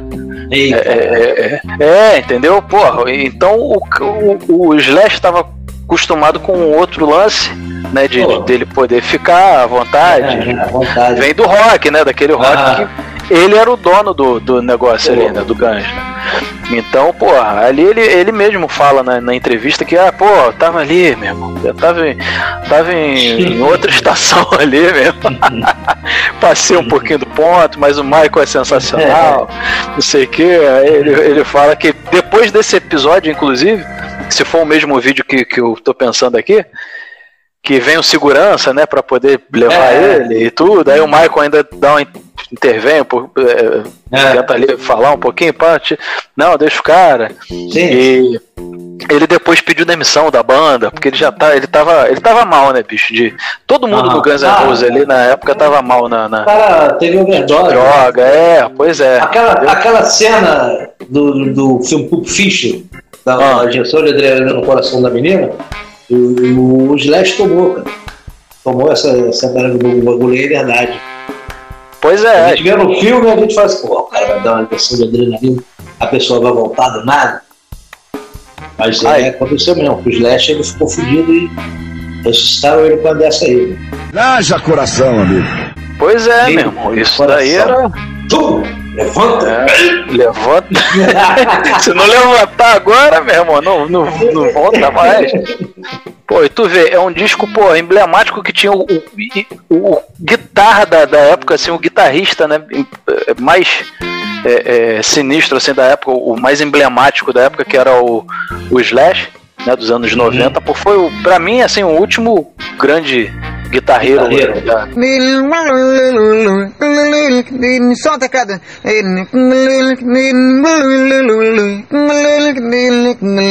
É, o último grande guitarreiro, assim, que sola, que faz aqu aqu tem aquelas ondas todas, e toca de Les Paul, né, meu irmão? Vamos, vamos respeitar. então, então é, esse disco aí, meu irmão, é, é, é pra mim é, é, fala muito, cara. Até porque, tu vê, nesse, nessa turnê do Dangerous, ele conseguiu, é, é, pela primeira vez, fazer aquele. É, agora não, aquele passo do que tem na Smoke Criminal. Vai pra que ele, tá, ele, É, que ele quase cai, que ele fica em Ele 45 quase cai. graus. É, Também tem um saca, truquezinho ali na, na... É, tem um truque. Ele comprou essa mágica. Ele conseguiu com o ilusionista. é, eu não lembro o nome do ilusionista agora, mas ele comprou vários, várias coisas. Ainda tem isso no show do Michael Jackson. Várias coisas que tem ali tem coisa de ilusionismo, de coisa que ele contratava mágico pra poder passar mágico, comprava mágico. Mestre dos sortilégios. Mr. M, você realmente sabe o que está fazendo? Isso aí. Não, Ele cara, ele falou contratava- aí de, de, da bagulho, pô, até me arrepiei aqui porque eu lembrei daquele show do Super Bowl, cara. Todo mundo já deve ter visto aí no YouTube. Que, né, ele tem um sósia dele lá, aparece lá no alto lá e puf, estoura, né? Aí, pô, o Michael Jackson lá no alto, digo, ah! Aí, puf, ele aparece no outro lado, lá do alto, é, Michael Jackson, puf. Aí na terceira vez ele, já, o estouro sai no meio do palco, aí, pau, naquele Sinistro, né? Aquele pulinho dele, né? Pô, ele fica minutos ali, ele gritando, ele só. Não, e ele para serinho, né, mano? mano? Pô, ali, Pô, é sensacional. Pô, era sensacional. É, ficou a, a obra aí, pô. E o, cara, o show do cara era sensacional, né, mesmo? A gente, a gente que pegou a época, porra. É, é, até hoje, né, nego imita, né? Então, É, até tem, hoje. tem e, e mal, poucos conseguem, né, chegar um pouquinho É. perto do que o cara fazia nos anos 80 e 90. Então, Isso. é, aí já diz muita coisa. O japonês todo mundo imita, cara. O, Pois não, é, é. inventou essa porra, mano. Ele é o cara, né, meu irmão? The King of Pop, então fica na minha lista aí. Vou fechar aqui pra ser um pouquinho, mas tem, tem coisa pra caramba pra falar, mas eu não vou. Vamos que vamos, vamos dar, vamos dar. Passando a bola aí pra galera. E- Danger, então agora- MG.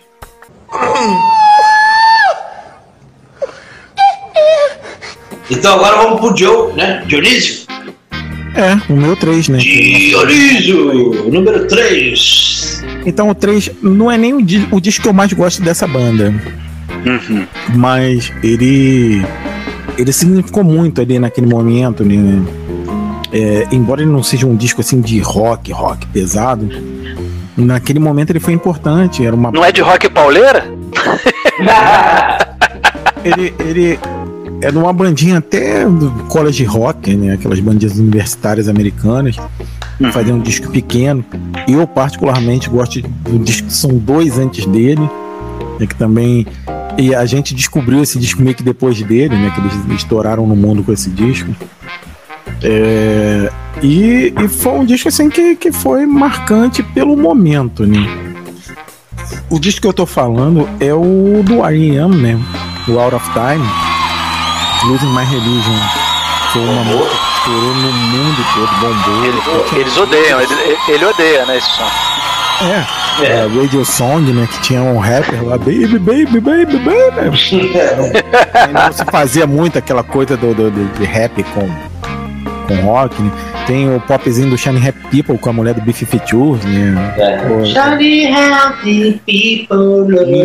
Ele não é um disco de rock, mas assim, naquele momento a gente precisava de um, de um, de um pop assim, meio alternativo que, que, que pegasse assim na, na, na gente, pegasse a gente pela mão pra gente dançar, pra gente pular. Né? É, eu particularmente eu gosto mais do Document, que é o que tem Is the End of the World and You Know It, é o que tem The One I Love, pô, tem Fireplace, tem, pô, é, ele começa com Finest Work Song. Pô, eu gosto mais do Document, do, na, na discografia do, do, do, do R.E.M. Mas botando aquele momento em 91, esse disco, porra, chegou batendo recorde, vendendo pra caralho. Assim, é, é um disco que, que vendeu 4 milhões e meio de unidades só nos Estados Unidos, vendeu 18 milhões no mundo. Os caras ganharam. Básico, a venda básica. Esse disco que catapultou eles, né? Virou, viraram sim, uma estrinha aí, né? É, era banda underground mesmo. É, de uma banda de college rock, fazer aquele circuito universitário de catapultou. Universitário, pois é. É, pra uma banda mainstream. E... Não confundir com sertanejo universitário, né, galera? É. Dionísio, eu não sei se confere, mas eu, eu vi alguma coisa, posso estar errado, mas que eles não gostaram de ter virado uma stream, né? É, eles. eles... Michael Stipe é meio chato mesmo com isso, né? É. Eles, eles depois tentaram correr pro caminho contrário, né? Com, com os discos seguintes do Automatic for the People, o Monster, né? Uhum. É, mas mesmo assim, na, na esteira do Door of Time, que vendeu quatro platinas né, nos Estados Unidos, é, cinco platinas no Reino Unido, e pegou até um ourinho aqui no Brasil. É, de leve. É o Automatic for the People, mesmo sendo um disco completamente down, né? Tem Everybody Hurt, que é aquela música. Uh, Meu filho adora essa música. É, é, mas é uma música até difícil de ouvir. Tem Man Demon que eu gosto dessa, né? E, e ele. O Man Demon me lembra o filme, né? Do, do, do, aquele filme de Jim Carrey sobre o. Sobre o Andy Kaufman, né? A música fala sobre o Andy Kaufman. É, eu não lembro o nome do filme que deram aqui, mas eu tenho certeza que foi uma merda. Mas assim. Tradição do Brasil de dar. É, não. É, comédia, não. Né? É, porra, cara, o nome do, do, do filme é o nome da, da música, né? Que é Man on the Moon, o nome original. É, é, aqui no Brasil, ele saiu com o nome de voz de locutor O Mundo de Andy. Não, nada a ver, irmão. o filme é dirigido pelo Milos Forman e essa música do, do If You Believe, They Put a Man encaixa muito bem no. no ele fala do Andy Kaufman, Andy Give It Out of This One. Pô. Tu tá de brinquedo em mim, cara? É, é, é, uma, é uma grande grande música, mas tá num disco que, que não é não, é um disco muito down, né? Mas ele, ele na esteira do o Automatic for the People, na esteira do, do, do Out of Time, também pegou quatro platinas, né? Isso é, é, curioso. O Monster, na esteira dos dois, pegou quatro platinas. E o Monster é um disco completamente fora do mainstream, né? É. Eles tentaram então, pegar as raízes, né, de novo, né? É, mas assim, já tinha estourado, fodeu, né? O pessoal já comprava, já. Ah, virou mainstream já era. É. é então assim, o, o Monster é um disco difícil as músicas são. O Automatic ainda tem o outro ali que dá pra virar hit. Pois é, tu falou um negócio aí que eu fiquei pensando aqui é, de, de, misturar o rap, né? Jogar o rap no, no, no, nesse, no Dangerous do Michael Jackson tem Jam também, a primeira música, né? Que também tem um rap, né? Sim, sim. Vê sim. que era a tendência assim da época, né? De, de Até Roberto Carlos, pô, lançou um rapzinho. Nesse ano também não, né? não foi, cara. Que tem aquela. Eu não lembro a música. Rapaz, tu bebeste demais, não foi? Bebi, então as rodas que eu sou cabarão. Logicamente. Mas que é negócio é esse, Guido? É, eu sei que o flow dele era desse funk, pô, bem 1962, né? o flow zero, né, do Roberto Carlos. Mas enfim. Ah. É, até a Radio Song é meio que, que contra a rádio, né? a, a, pessoas, é, Shine Happy People, né? Pessoas rindo, felizes e brilhando, né? Essa também tocou muito, né, meu irmão?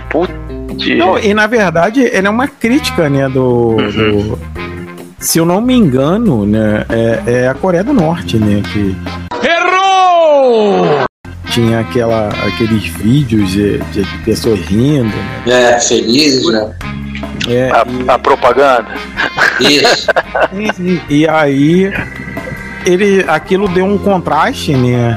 Não, é, deu um contraste.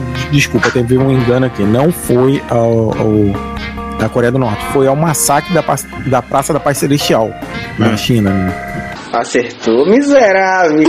E que tinha vídeos é, é, do governo dizendo que estava tudo bem e na China não estava nada bem, né? É, bem pra quem, né? Pra quem apertou o gatilho, né? Sim. E É. aí eles fizeram essa música com, com esse contraste, né? Falando pessoas é, brilhantes e felizes, apertando as mãos. né? É, e, e era um, um cenário totalmente adverso, né? Era, é, chega a ser até engraçado, né? Que a música feliz do, do disco é uma crítica. Né? Seja feliz, né? É.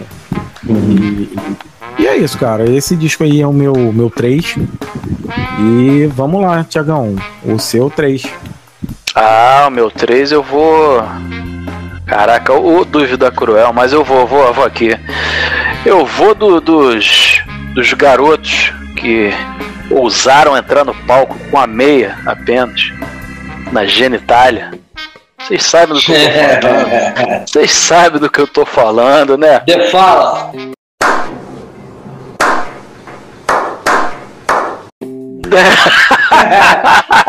a inspiração de mim. A, inspira... a inspiração pra eles, vamos lá. O Dionísio, Dionísio foi antes. Dionísio, Dionísio, Já tava de Dionísio. cueca no palco. Pô. É, o Dionísio já tava, não, é.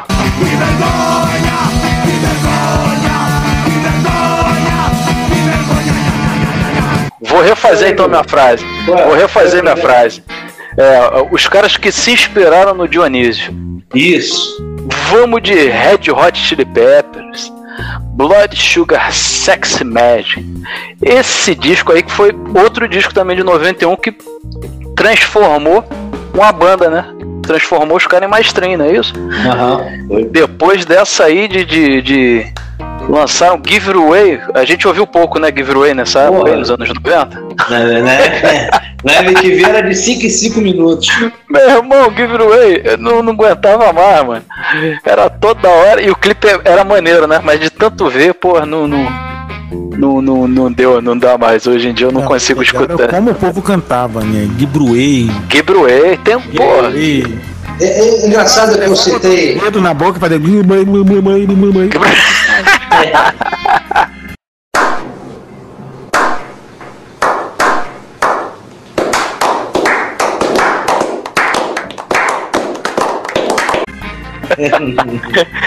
It Away. Porra, meu irmão. Esse, Não, é esse... engraçado. Ah. Uma observação, Thiago, uma história aqui, making off aqui que eu tenho do, do, do dia que eu falei do The Fala. O The Fala, The Fala tocou na mesma noite do, do- do que o Red Hot no Hollywood Rock aí, esse da vida. Acho que foi até o mesmo lugar, quer dizer, acho não. Foi o que o Nirvana tocou também. Né? 93, né? E- Enfim, aí o. Pra lembrar The da Fala, The Fala abriu antes. E ele, além de botar a porra da, da, da meia na piroca, ele fechou o show com Give It Away. Antes, abrindo pro Red Hot, tocou E a era a música do Red primeira Hot. música. Era a primeira música, era a música que abriu o show do Red Hot. Meu irmão, os caras do, do Red Hot queriam matar ele. O miserável é um gênio. Ele filho da puta. É. Essa é uma história que eu sei de making off aí. Os bastidores do underground. Pois é, olha aí, olha aí. Pô, É. Quebrando tudo. O E tu vê? pesado. Qual, qual o dia, voltando lá, qual o dia do Nevermind? Eu sei que tem. Eu sei que tem disco que vai bater aqui, ó. Tem aí, Dionísio, o, o, o Marcão aí, o dia do Nevermind? O lançamento? 4 de setembro de 1991. Pronto, eu sabia que tinha. Então, esse disco foi lançado no mesmo dia. Mesmo dia do. do olha só, no mesmo dia que os dois lançamentos que tem. No mesmo dia do Nirvana? No mesmo dia, dia 24 de setembro de De 91. setembro? É. É, no Mesmo dia do? Nevermind. É. Pô, o disco. Esse disco é, eu acho muito bom, mano. Produzido pelo Rick Rubin, né? Na, na época que ele trabalhava, né? O Rick Rubin hoje virou uma. virou uma marca, né, mano? Ele, Virou ele uma tá, marca. ele- ele- ele tá fazendo umas paradinhas aí com, com o Paul McCartney aí, cara. Pô, mas será que ele tá trabalhando, mano? Esse vagabundo é foda. Que eu vi os, últimos, os últimos relatos que eu, que eu ouvi dele, ele produziu um disco aí do Metallica que falou que, ele só ia aparecer no, no coisa. Aparecia 10 minutos. Ó, não gostei disso aí não. Troca aí. Sai fora, sai fora. O cara ficou muito mega, né, mano? Porra, não, aí depois aparece, aí depois um relato do Tony Iommi, que ele produziu o último disco do, do Black Sabbath, né? Produziu. Aham. Assinou, né? segundo o Tony Amp falou, mesmo esquema. Chegava lá, ó, pô, por que, que vocês não refazem essa parte aqui? Pum, depois sumia 15 dias.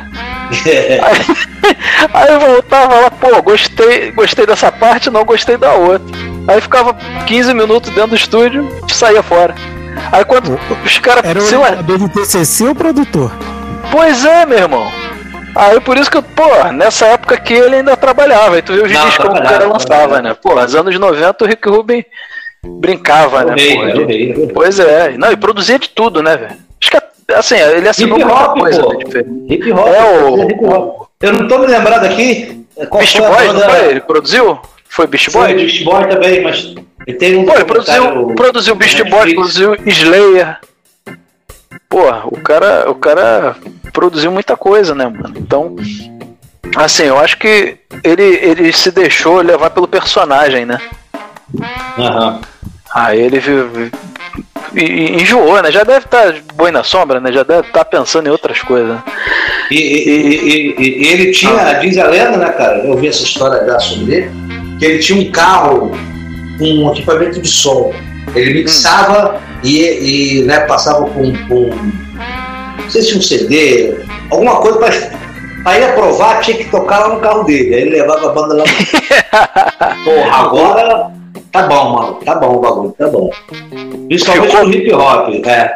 Ficou bom no carro dele, tava aprovado. É, mixagem. tinha um som lá né, esperando pra, fazer o teste, pra ver se ficou bom. Tu vê, sabe o que, que a galera faz hoje, Marcão, pra, pra ver mixagem? Bota nesses fonezinhos. Porque todo mundo hoje escuta no fone, né, bicho? Aham. Fone e no celular o som. Então, tem mó galera que eu já vi, ó, mano, fez a mixagem, masterizou. Testa aí no fonezinho mais vagabundo que você tiver. Se ficar bom aí, e que tu para pra pensar, é, pois é, porque se ficar bom num, num som ruim, É. não, porra, no, tu, tiver um fonezão maneiro, vai ficar show de bola, né? Aham. Então, porra, continuando com esse disco aqui, que é o, que é o, Red Hot foi lançado à estratosfera, né? Com, com Giveaway e companhia. Porra, meu irmão, o- o- os caras entraram também, né? Tudo aqui que a gente falar tá na Billboard, né? É, tem o Suck 91. My Kiss, né, nesse disco, o Suck My Kiss. Tem. o, o Under the Bridge, né, que estourou. Suck my kiss! É, Under the Bridge. Baixão do caralho, Dionísio. Sim, sim. Não, o baixo do Flea é É, maravilhoso. o Free é animal, né? Eu, particularmente, sou mais fã do, do Les Claypool, do, do Primus, mas, porra.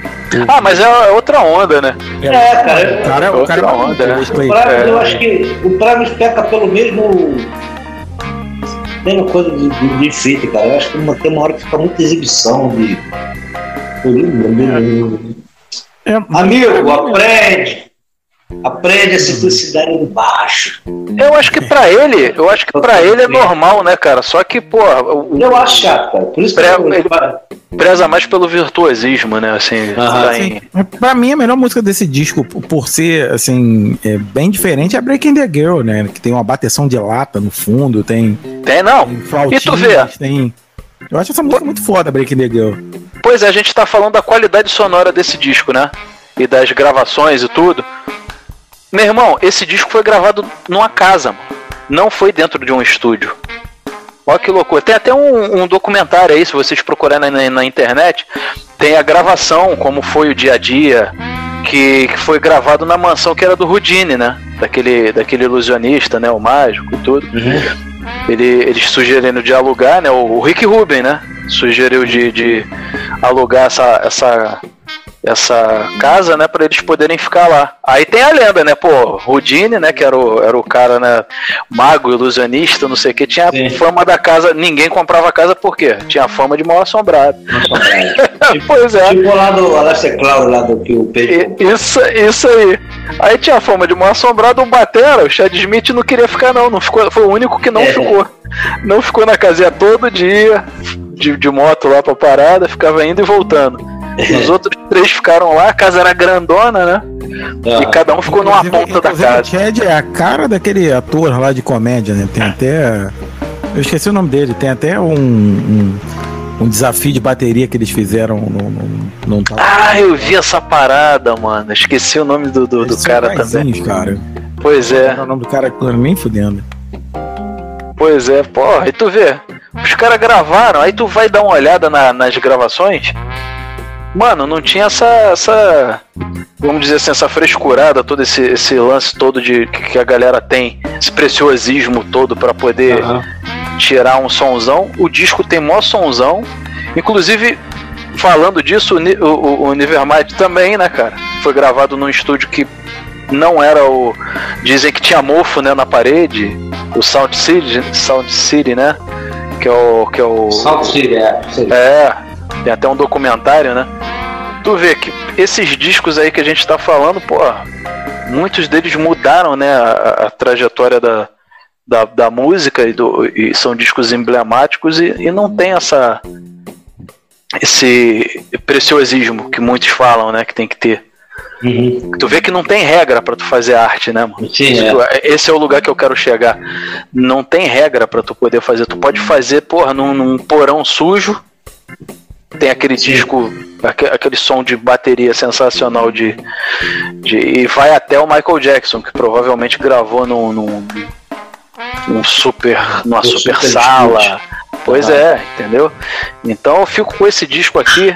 Quem puder, escuta tem que escutar é, é- é- é- assim muita gente gosta de, de Red Hot é uma das poucas bandas aí que do rock né assim rock com com- eles misturam muito funk né mas é, eles estão ali na, na bolha do rock ali que todo mundo gosta assim do, do, do cara que ouve sertanejo universitário aqui no Brasil até o funkeiro o, o Mas pagodeiro aí, todo essa explosão toda só veio depois de Californication. né?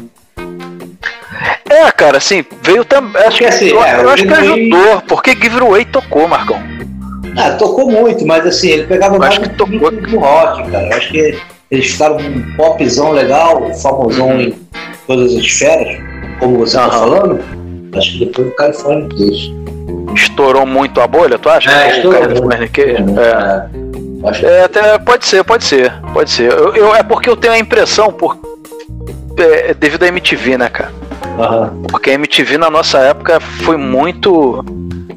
Foi, foi muito emblemática, era um termômetro, né, cara? de- É. Do que a galera escutava. Era, assim, para eu, o pessoal. vou, eu, vou, eu vou discordar do, do, do Marcão aqui com números.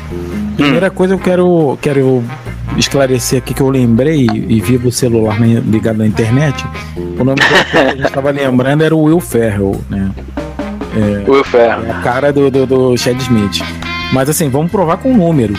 O Blood Sugar Sex and Magic vendeu sete platinas no, nos Estados Unidos e três no Reino Unido. E o Californication vendeu cinco platinas no- nos Estados Unidos e quatro no Reino Unido. Aí, ó. Assim, Esse é um meio que ele vendeu mais. É, o engraçado Californication vendeu mais no Reino Unido. Posso jogar gasolina? Posso jogar gasolina nessa, nessa resenha de Não, nessa tá, mas olha só, é, é, tudo bem, as vendas, né, o número não tem como. Mas o número de músicas que foram. O Californication ele é quase que todo de ritmo. É, o, o- esse tem cinco.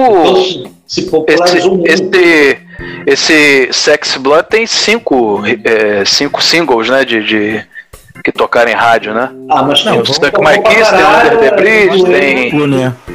É, o Blood é um duplo, então tem música para caralho. Então, assim, É. vamos lá. Mas que tocou o Breaking the Girl, Suck My Kiss, Give Away, Under the Bridge. Tocaram bem. Tocaram bem, isso daí E foi. o do Californication, a gente tem aí que tocou bem. Aqui no. Isso a gente tá falando no Brasil. É, Around the World, Uhum. Scar Tissue, Other World e California. Other Side, né? Take Me for the Other Side. E Californication. Então, assim, Californication. É. a gente tá um 4x4 aí. né? É, posso jogar uma gasolina aí, Dionísio? Joga aí. Pode. Jogar uma gasolina que Californication é de que ano? 99. Já tinha uma internet aí com download, né? Sim, é, é- é curioso que o Blood Sugar Sex and Magic é um disco duplo e tem 17 faixas. E Uhum. o Californication é um disco simples e tem 15. É. Mas aí é CD, aí já é CD. É. E de repente o tempo das músicas, né? 3 minutos e o outro tem 56. Aí, tá vendo? O tempo das músicas também influencia, né? o Blood Porque- Sugar Sex and Magic tem música de 8 minutos, de 5. Pois é, é um disco mais fora da caixinha, é. É tudo trezinho ali. 3, 4, 3, 4. Que é o pop, né? O formato pop. Né? Sim, sim. E tu vê, esse disco, porra, transformou tanto a banda que o guitarra não aguentou, né? Foi, foi a primeira saída do John Frusciante, né? Pra É, quem. inclusive, ser guitarrista do Red Hot Chili Pepper é, um, é, um é problemático a beça. É, deve ser, deve ser. eu, eu, eu, assim, eu. Sei você, aí. qual é o melhor guitarrista aí do Red Hot? Ah, não, é o John. pô. John Frusciante, apesar de eu gostar pra caramba do Dave Navarro, cara, assim, eu acho que ele foi o guitarra. Eu gosto muito do One Hot Minute, né? Que é o, que é o disco que tem o Dave Navarro, né? Então. Mas, assim, Mas não A era. sonoridade dele não encaixou tanto ali, né? É, eu não sei. Assim, eu gosto do disco. Assim, eu, eu não vou falar que não seria uma sonoridade que não encaixou, mas eu acho que é- não, não é o. Não, o Fruciante é o cara certo pra banda. Saca? É, é igual a gente estava falando aqui fora da pauta. O Dio é um, um vocalista ruim? Eu não, eu acho o Dio muito bom. Eu acho um bom vocalista, excelente vocalista, inclusive. Um dos meus preferidos do metal. Porém, Não, pô, a gente vai comparar com, com, com o Ozzy. Eu acho que o Ozzy casa mais com a sonoridade do, do Black Sabbath. Assim como o John Frusciante no Red Hot casa mais. O John Frusciante na carreira solo eu já não gosto, saca? Não acho ele, não acho ele interessante não fazendo as coisas solos não. Mas o, o Dio, né? O Dio. Eu gosto. Dio solo, não, Dio solo eu me amarro. Aí eu tô comparando assim na, na banda, né? Assim, Sim, fazendo sim, um sim. paralelo, assim, isso mais pra, pra poder é, é, encaixar o Dave Navarro aí de, de, de Uhum. guitarristas, né? Esse último guitarrista que eu não lembro o nome, eu não gosto tanto, não. Acho que. Mas eu vi uma entrevista dele que também era assim. Ele meio que entrou e não tinha aquele. aquela liberdade toda, saca? Sim. Os caras ficavam o nome dando. dele é Joss Do... Eita porra do caralho, agora fodeu. É, Josh, não sei. Isso aí. Isso aí. É, eu não vou, não vou conseguir. Eu não consigo lembrar o nome dele. Frusciante voltou em 2019, tá? Não, ele já voltou, ele tá na banda agora. Nesse momento que a gente tá gravando aqui o, o, o podcast, ele É, tá de ele voltou. volta, tá, tá fazendo música, tá compondo música. Mas eu, assim, eu vi uma entrevista do, desse guitarrista que saiu, que inclusive foi indicação do John Frusciante. É brother, era amigo dele, eu não sei se ainda é. E ele entrou e não tinha essa carta branca toda não, saca? Pra poder fazer os arranjos. Tinha que ficar ali meio que por baixo ali dos caras. Então é, é difícil, né, julgar o cara. O Dave Navarro não, o Dave Navarro já entrou com um nome grande. O Dave Navarro é um cara é, é, é, é Janis Addiction, né, se não me engano, a banda dele. Sim, sim. E, pô, ele já entrou ali como uma das estrelas ali pra completar o time. Esse, o John, que é o último, pô, não chegou pra. Assim, pra tapar o buraco do, do John Frusciante. Pois é, foi uma indicação do próprio John, era um brother dele. Toca... Se não me engano, tocava com ele na, na carreira solo do John. Gravou algum disco assim. E, e é parceiro dele. Inclusive tocaram, chegaram a tocar juntos. Assim, no final da, da, da turnê do Red Hot, já tava os dois tocando, o John mais atrás ali, da, da caixa do, do. Ficava de músico de apoio. Então é difícil assim eu julgar, mas é, é, o John, assim, eu, eu acho que mesmo o cara tendo o aval ali do- da banda, dos produtores e, e todo mundo, eu acho que é difícil chegar perto do John Frusciante, porque ele é um cara muito bom, assim, de, de- principalmente ali pro Red Hot. Pô, tu vê que todas as vezes que ele volta pro Red Hot, porra, é, é, tu vê, o Californication o, o- o- foi um disco depois do, do. Foi a volta dele, pô. Depois que o Dave Navarro foi demitido, saiu do, do Red Hot. Aí o John Frusciante volta, né? Pô, quando ele volta, eles soltam Californication, pô. Que faz. é, pô, entendeu? E os discos com o John Frusciante sempre tem ritmo. Todos eles têm. O Arcadian, o, o, o Other Side, né? Assim, eu não vou lembrar todos os, os discos aqui, mas. E com certeza esse disco que vai Não, sair é- agora é- do Red Hot vai ser outra paulada, mano. O cara eu não sei se você, foi você que me passou ou se eu passei pra você. Ah. Tem um, um- áudio assim, só a guitarra separada do, desse disco do Red Hot aí. Só a guitarra do John Frusciante. Aquele Caraca. negócio que tem, né? Que os caras. Aham. É, não, é, é, eu não lembro não, mas provavelmente deve ser. Deve estar tá aí no deve tá aí no bolo, porque pô, é, um disco. Ele é um dos caras que eu acompanho, assim, no Red Hot. Tentei acompanhar na carreira solo, mas eu não gostei, então não. E ele tem problema com drogas, né, cara, assim. Uhum. Amiguinho, fique longe da droga! Ele, essa saída dele do, do Red Hot, é, nessa ele saiu na turnê, bicho, desse disco. Pô, no meio da, da, da turnê o cara sai para poder. Porque não aguentou o pique. É um dos que também não aguenta esse pique aí do, do mainstream mundial, né, cara? Porque assim, a gente vê o mainstream aqui no Brasil, algum artista que estoura aqui no Brasil. Já é difícil, né, pro cara segurar a onda. Já. Quando tu estoura no mundo todo, mano, a gente Pô. não tem nem tem nem noção, noção que é. Não tem noção do que. Nego não dá. Pô, Marcão, a gente teve um, um, convívio aí com, com a galera do Los Hermanos, mal comparando com, uhum. o Red Hot, né? É, porra, o que, que os caras falavam? Que o pior pra eles era o que? Dormir, né, mano? Lembra é. das resenhas? Sim, Eles falavam, pô, mano, pra dormir é brabo, numa turnê. É, é, que, que eles mais sentiam falta. Só... Pois é, mesmo. E Agora viagem, imagina. Uma atrás da outra, no ônibus, no, Isso aí. Sono confortável. Isso aí, imagina o Red Hot. Pô, imagina isso. Pô, imagina o Red Hot ponte aérea, tem que chegar uma Pô. hora antes para fazer check-in. Aí não sei o que. Pô, mano, acaba, porque não é só fazer o show. Uhum. Não é só fazer o show, tem Entrevista, sair, entrevista, tem, né? é, entendeu? Tem chegada no hotel, tem a comida ali que tu come, às vezes bate mal, tu passa mal. Mano, tem a, a estrada é, é, muitos dizem, né, que a estrada é o que diferencia os homens dos, dos meninos ou a, as mulheres das garotas, né? Ou, entendeu? E, e, por aí vai, né, mano? Isso daí é é, é, é fundamental para uma banda assim pegar a estrada para poder ver se é aquilo mesmo que, que, que a galera quer. Vai separar muita gente ali. Eu lembrei daquele cara lá do baterista lá do documentário de Sepultura. É, ah. se, se o, não, não é o Casa Grande, né? O outro anterior. Uhum. Ele, ele tá chorando lá. Não sei se tu viu esse documentário na Netflix.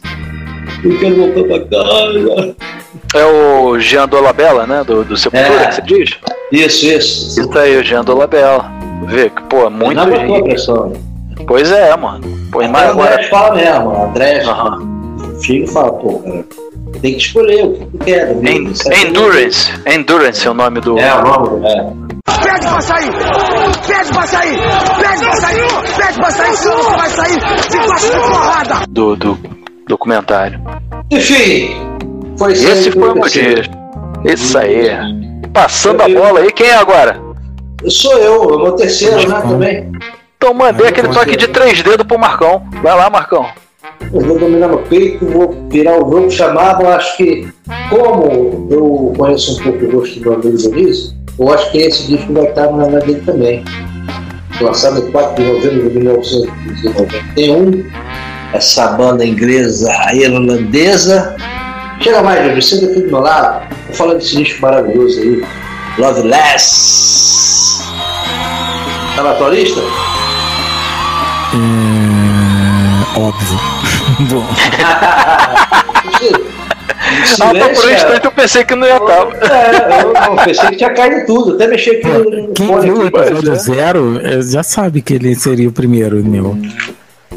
Pô, então estraguei a tua onda, né? Não, não, é. Depois a gente faz o ranking aí. Vamos, vamos. Não, ele é o meu primeiro no ranking, já tô avisando aqui já, porque ele é o meu primeiro da vida. Aí, ó. Então. Qual o seu relacionamento com ele? Meu relacionamento com ele é um relacionamento muito fechado, né? Eu amo ele, amo os EPs que foram lançados, parece completam com ele. Eu não consigo ouvir uma música só deles, ele eu tenho que ouvir da primeira à última do do ah, é do Only Swallow, Only Swallow até o Sun. E eu, eu cheguei a fazer edições para mim, né, que meti os EPs ali no meio do, deles para caber todas as músicas certinho. É uma obra completa, uma obra perfeita, é um, disco duro. Ele é um disco que ele oficialmente foi lançado em 91, mas ele é um disco que começou em 89. 89, fevereiro de, de 89 até setembro de 91. É, e. Pô, ele quebrou a gravadora, né? É, quebrou. Falhou a gravadora. Ele, ele gastou tanto tempo, ele gastou tanto dinheiro, tantas gravações, que ele falhou a É gravadora. porque o Kevin Shields também é um cara meio, pô, meio metódico demais, né? Sim. Não, ele, ele quis fazer a obra perfeita e. É, quis fazer. Foi o Chinese Democracy dele? A diferença. O Smile do, Smile do Brian Wilson, vamos falar. É. O Chinese Democracy é ruim, né? Essa é a diferença. Não, não, mas pelo tempo mesmo de gravação. Há controvérsias, há controvérsias. Porra, tu gosta do Chinese Democracy?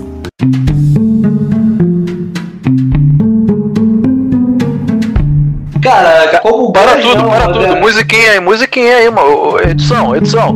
Tcharam. Tu gosta do Chinese Democracy? Eu gosto. Ah, vá merda, porra! Vá merda!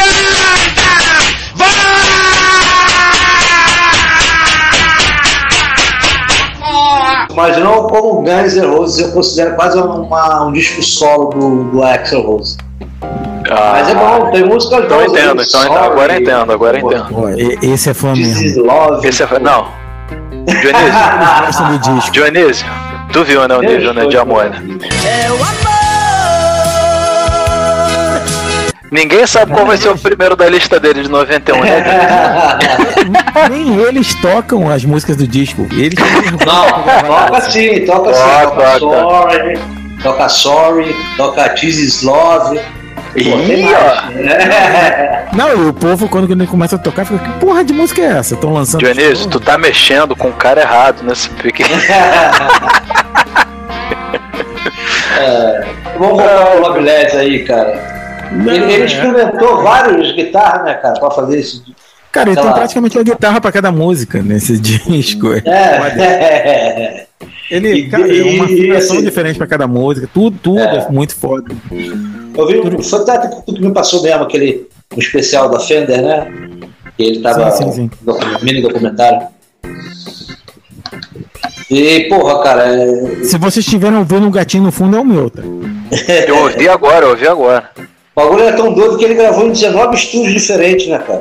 Vários engenheiros de som diferentes também, ninguém aguentava o cara, porra.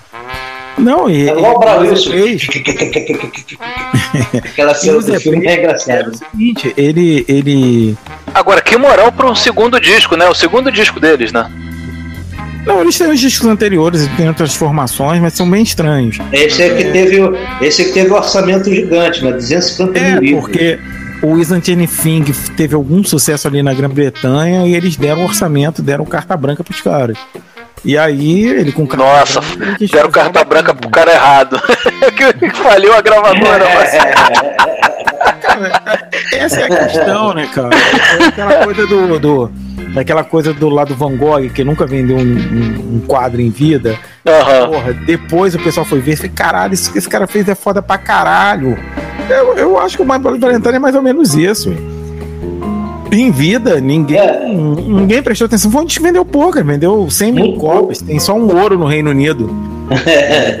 E, e ele vendeu muito pouco. O cara entrou em depressão, né? Só foi lançar em 2019, eu acho, um disco. Não, e, e tem declarações do Robert Smith daquele falando que é o melhor disco que ele já ouviu na vida. O, porra, o Billy Corgan dos Smashing Pumpkins fala que por tudo que ele faz é baseado nesse disco. Então, assim, cara, é um disco que, que, que ele influenciou, né? é, todo mundo, mas foi um disco que, que flopou totalmente, né? É, é um disco de, de técnico, né? Que, que é de- Tu vê, né, cara? ele fala assim. o- o- ele falou o negócio do. do, do, do Smiley, né? O Paul Lester do The Guardian, né? O jornal The Guardian, quando fez a, a crítica do disco, ele falou que era o Pet Sounds né, britânico, né? E era, o- era o Pet Sounds de Avant Rock britânico. E é, é assim. É, É, a história é parecida, né? E o é cara uma não obra conseguiu fazer. perfeita de uma banda que depois daquilo ali acabou, não teve mais como. Eles até gravaram um disco em 2000 e pouco, o MBV, que é um disco bem fraquinho. E assim, é, eu não sei se vocês viram o, o filme. é, porra, e agora essa é a hora que a gente já tá bêbado e já começa a enrolar os. Eu vou beber pra esquecer meus problemas. Oh. O filme do Brian Wilson? Não, aquele. O nome dele é, em inglês é Lost in Translation. É, o nome em português, a voz de locutor de novo. Encontros e desencontros. Não, nada a ver, irmão. Nome bom, hein? Não tô lembrado, não.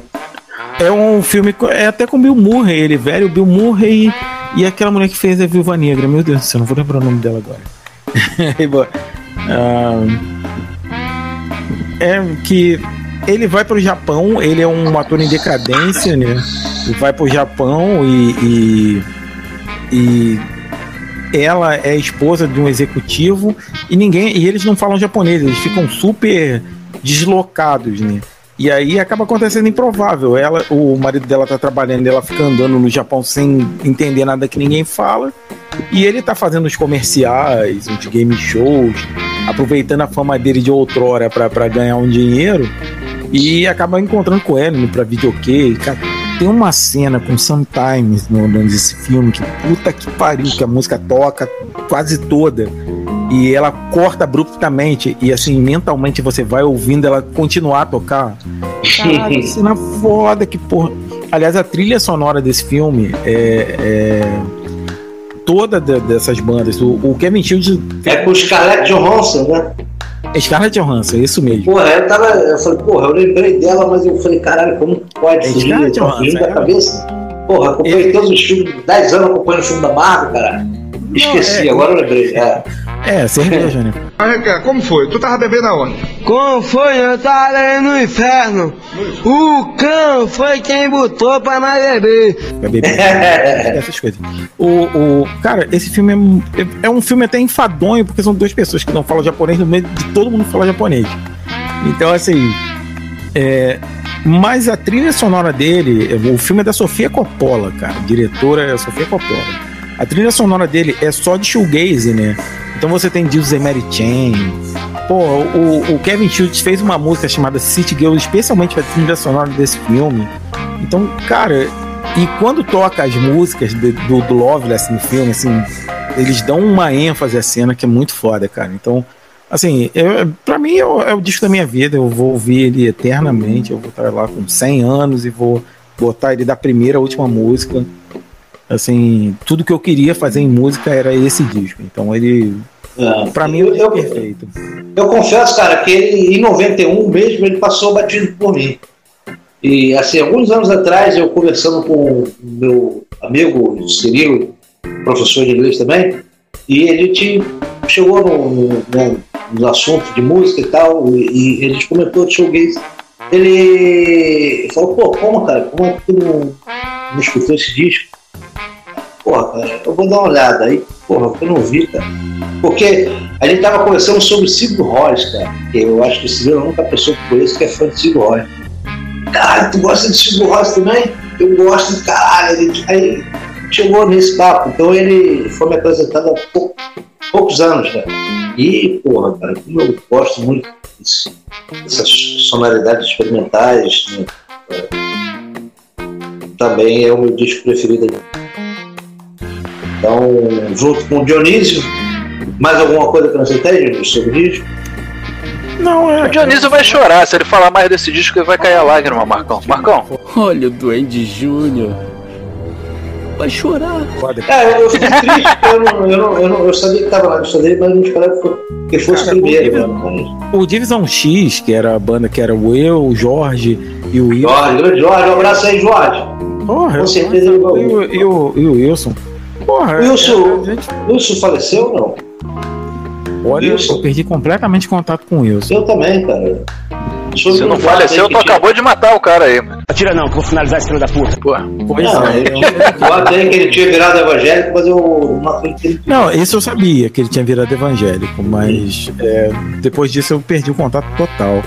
Mas é um dos melhores bateristas que eu já toquei, cara. Porra. Muito, ele Cara, era animal. bateria, puta Ele substituiu o JR quando o JR dava uns, uma chuva ele- dele aí. É, na época o Wilson, porra, tocava guitarra Marcão, não fala isso. O Jorge. Era o bateria reserva, o Júlio. Não, não, o, o Júnior estava no show, ele estava no. Marcão, não fala isso. Dos ensaios que eu falei. É, não, aí falando do Jorge, naquela época que ele pegava a guitarra, botava no chão, pegava um bujão de gás e.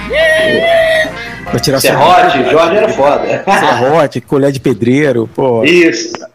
A gente buscava aquele som, porra, My Brother Valentine, né? Pra puxar. My Brother Valentine, o problema é que ele tinha uma certeza. engine velha e ele destruiu. É. É, é isso, né, cara? Tecnopobre é foda, né? Eles trabalham. Mas é isso, cara. Porra, é o disco mais foda de todos os tempos. Eu tentei imitar esse som a minha vida inteira e, e porra, cara, é, é, pra mim é uma referência total. E, porra, passando a bola aí pra. pra já que eu e o. O Thiago, é. Pro Thiago. É, só sobrar. Agora. Seu quarto disco. Isso aí, pra mim é, é- é um disco importante pra caramba, mano. E principalmente mais importante ainda pra quem lançou. Porque já tava em baixa nessa época, a galera já dava ele como um- como final de carreira. Inclusive, quando ele lançou esse disco, ele falou que ia ser a turnê de despedida dele. Isso em 1991, já sabe de quem eu tô sabia, falando, né? mal sabia. E Pois é. Seu ano depois ele tava mandando a mesma. Tá até hoje aí, tá até hoje aí mandando. Sexto disco do homem, Mr. Ozzy Osbourne, com No More Tears. Pô, sensacional esse Não, cara, disco. quem, quem não teve vontade de virar guitarrista vendo aquele clipe pô, com o Zac Wilde tocando aquela Gibson maravilhosa, porra. Pois é. Cheio de tampinha, né? O maluco desconstruiu a Gibson toda. Aquela Les Paul, tô falando, mais uma vez aí estamos citando a Les Paul aí, meu irmão. Não tem como. É, é- é a guita, mano. Pô, o clipe de No More Tears. Aquele desenho de. Vai jogar um dinheirinho na nossa conta aí. Quem quer rir, tem que fazer rir. Pois é, Gibson, paga nós. Aquela com aquele desenho de espiral, né? Dele, que é bem característico que é de guitarra dele. É, ele assumiu, né? Era um modelo que tava lá esquecido na Gibson, ele foi, ó. Ah, é? Dá essa pro pai aqui. Ninguém quer usar, não? Deixa aqui com o pai.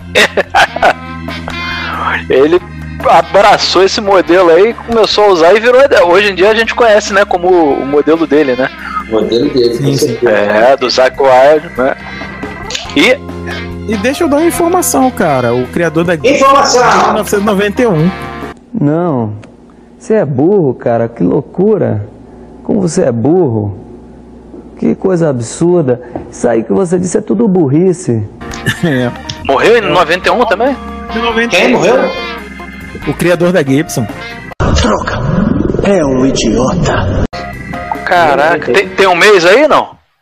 Vou buscar informação aqui. Busca o mês aí, porque esse disco foi lançado em setembro, dia 17. Será que ele viu No More Tears? Antes de. de- sou lá buscando informação. Quem tá dependendo da internet aqui tá morto, viu? Isso aí, busca aí, porque a gente precisa saber se ele escutou esse disco aí que deu um Aqui tem levante, informação. né? Isso aí, vamos lá, vamos lá. Enquanto isso, vamos. Tá na lista de mais alguém aí, de vocês dois, esse disco? Não, eu não. Eu não. Gosto Ah, vocês- mas eu não- Vocês sabiam que eu ia falar desse, né? Essa parte aí vocês Uhum. deixaram pra essa parte da artilharia É, pesada. até porque eu falei que despertou em mim o, o- o- aquele alma O farofeira que tinha. Não, a alma farofeira que tinha no, no, no- no- dentro de mim escondida, que naquela época era farofeiro pra caralho. Eles estavam muita coisa, mas tava ligado ali no rádio, rock, farofa e tal. É, mesmo, não, pô, essa época aí, meu. E é um, é um disco que, pô, tem. Foi lançado e, e- e conseguiu trazer o Ozzy de volta, né? Porque muitos davam como encerrado, inclusive o E, próprio e Ozzy. é né? uma, uma super produção, né, cara? Porque assim, É. a qualidade de. Não, teve, pô, eu já li coisas que teve briga pra caramba do Ozzy com o produtor desse disco. Pô, foi. Não foi. Tu vê, esses discos emblemáticos assim geralmente tem, tem polêmica, né? Sim. Esses, assim, pra carreira do- dos caras, assim. Tem polêmica. Pô, esse disco teve várias contribuições do, do Mr. Lemmy Kilmister. É mesmo? Pô, várias, várias. Ele, ele Ok, de letra, de composição? de letra, de letra, composição, tem alguma. A própria Hellraiser, né? Que é a música 7 desse disco, Ah. ela foi gravada pelo Motorhead também. Tem uma versão do Motorhead. Chamou, falou. Fala, Tiago. Formação. Sentiu. Primeira coisa, eu estou bêbado. Tu deve ter falado merda e nem percebeu, né? Normal, normal. Isso aí no podcast é normal. É, foi totalmente errada. A informação real foi que o Léo Fender morreu em 21 de março de 90. tá? Amanhã eu derrubo esta merda desse programa e mando todo mundo a puta que eu pariu! Agora você comprou uma. rival. A rival, você comprou uma briga. Você A comprou uma rival. briga. É. Pessoal, desculpa e perdão pelo vacilo. Cala a boca, c... Cala a boca, porra! Tá errado, c... Não, mas aí você falou de um cara que é emblemático pro mundo guitarrístico, que é Léo Fender, né? Um dos caras mais importantes aí. Não só criou a Fender, criou, deixou a Fender na boa, vendeu, depois criou, ajudou, né? É, é, se tornou sócio lá, fez a Mu- Music Man, que é uma outra marca excelente de guitarra, e depois fez mais uma marca que é a LEG, que é uma outra marca sensacional. Por onde esse cara passou, meu irmão? Ele, ele, ele deixou é, é, só Um instrumento music man é sensacional. maravilhoso, né? Pro Pois é. É maravilhoso, é um baixo cheio de médio, enfim. Não, tem tudo ali, captação. É maravilhosa. Pois é, ali. Só duplo, né? Lá na. É isso aí, captação ativa. Isso aí. Quase lá no, no, no- no- na, na ponte, né? Porra, mas, cara, ele capta os médios assim. Uhum. É, porque tem uma equalização, tem um pré-amplificador dentro dele, é todo. Ele é, ele é feito pra. pra... E, e- e dura, né, o bichinho, né? Aguenta paulada, aguenta, pô, é um, é um baixo. Eu, eu sou um fã da, da, da, da Fender. Da Fender Jazz, né? Aham. Do- mas, pô, o, pra mim o Music Man é maravilhoso. Yes, man, Fender. Pois Jazz é. Fender Jazz Bass. Tô, tudo aí do Léo Fender. Precision também é bom pra caralho, mas pô, É. pra mim o Jazz Bass é, é o mais versátil, né? Tu vê, a gente tá falando aí do- dos baixos que, que, que meio que mandam em todas as gravações, né? Que é o Music Man e, e o Jazz Bass e o Ah. Precision. Acho que 95% das gravações do mundo tem esses baixos, né? Então, Com certeza. falando do Léo Fender aí. E Um que é subsidiária dele. É, pois é. Não, não, que é uma outra marca que ele vendeu a Fender, né? Pra depois fazer a outra empresa, né? Tu vê que o cara. Pra lua, né? Virado pra lua, né? O que o cara fazia já dava certo. Tu vê que. Não, Tinha a mão, né? baixo ele é top de linha. Pois é. Não, baixo, guitarra também, pô, o cara é. As guitarras Music Man também são sensacionais. Mas, vamos pra frase do podcast? Voltando pra pauta. Voltando pra pauta. Eu que falei. Tá vendo? Eu puxei aí, ó, o gatilho já, já, já foi. Pô, é um disco que tem cinco singles, né? Cinco músicas que ele trabalhou.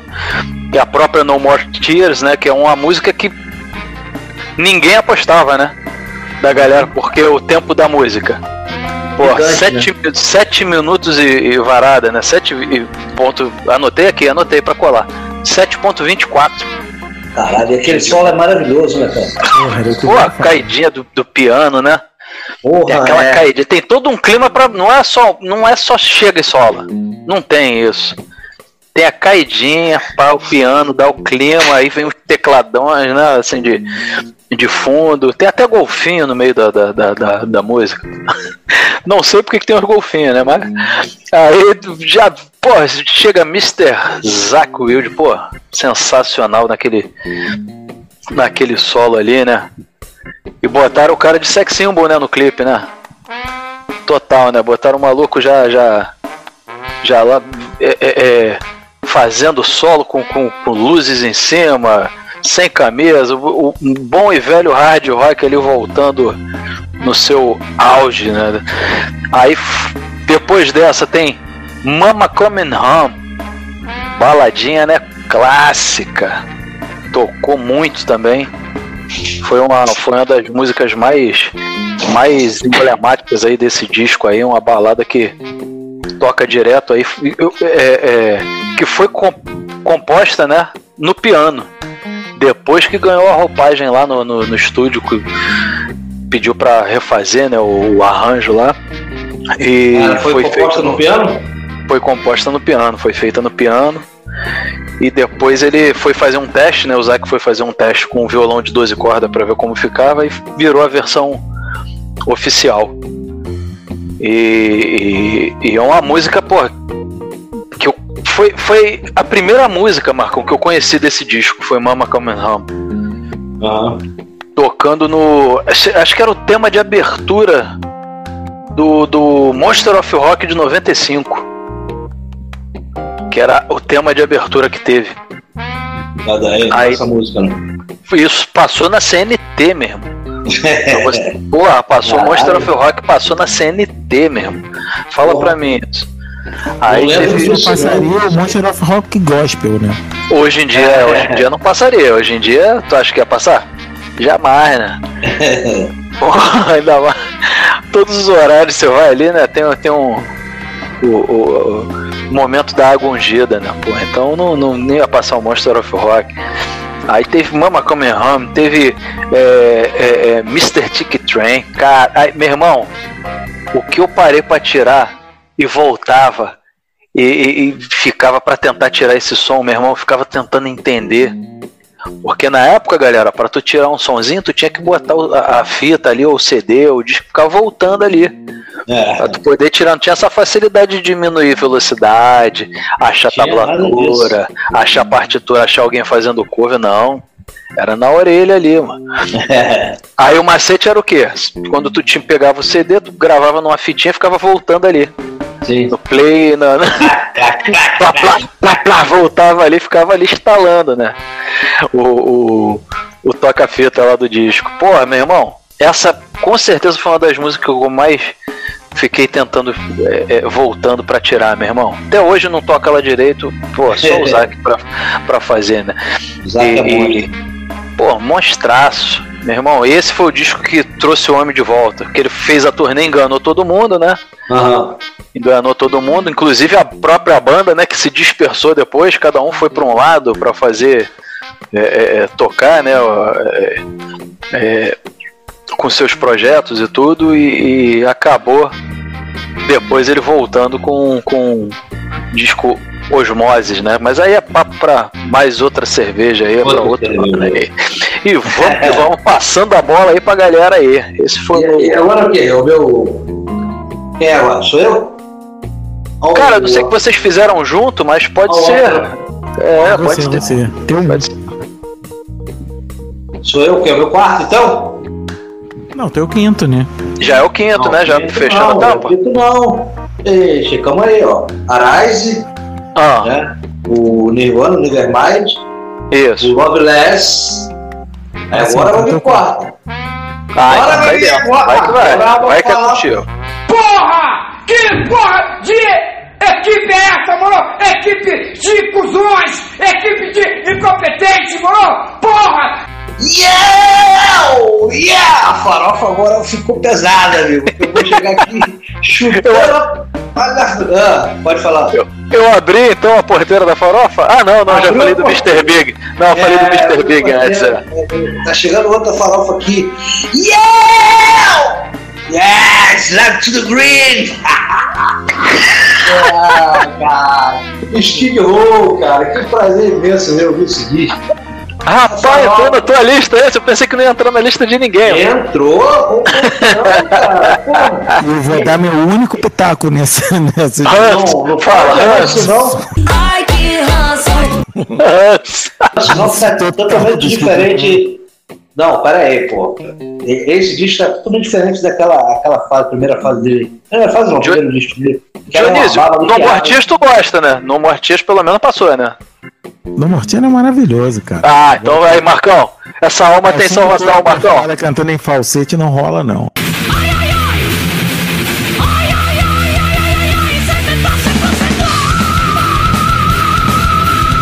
Ah, mas aí a gente, aí a gente pode chegar lá no play, no, no plant, né? Porra.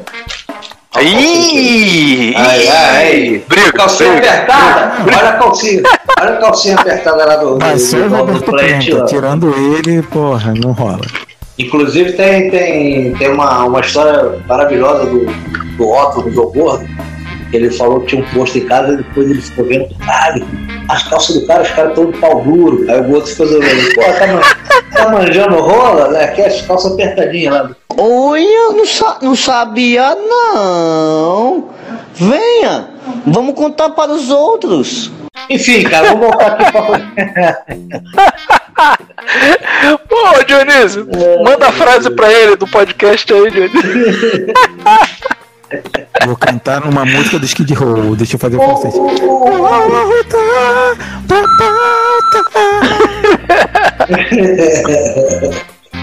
Olha o Otto, foi o Otto que contou a história, não foi eu que manjei a rola dos caras, não. Enfim. Ele já tá sob efeitos, vamos que vamos.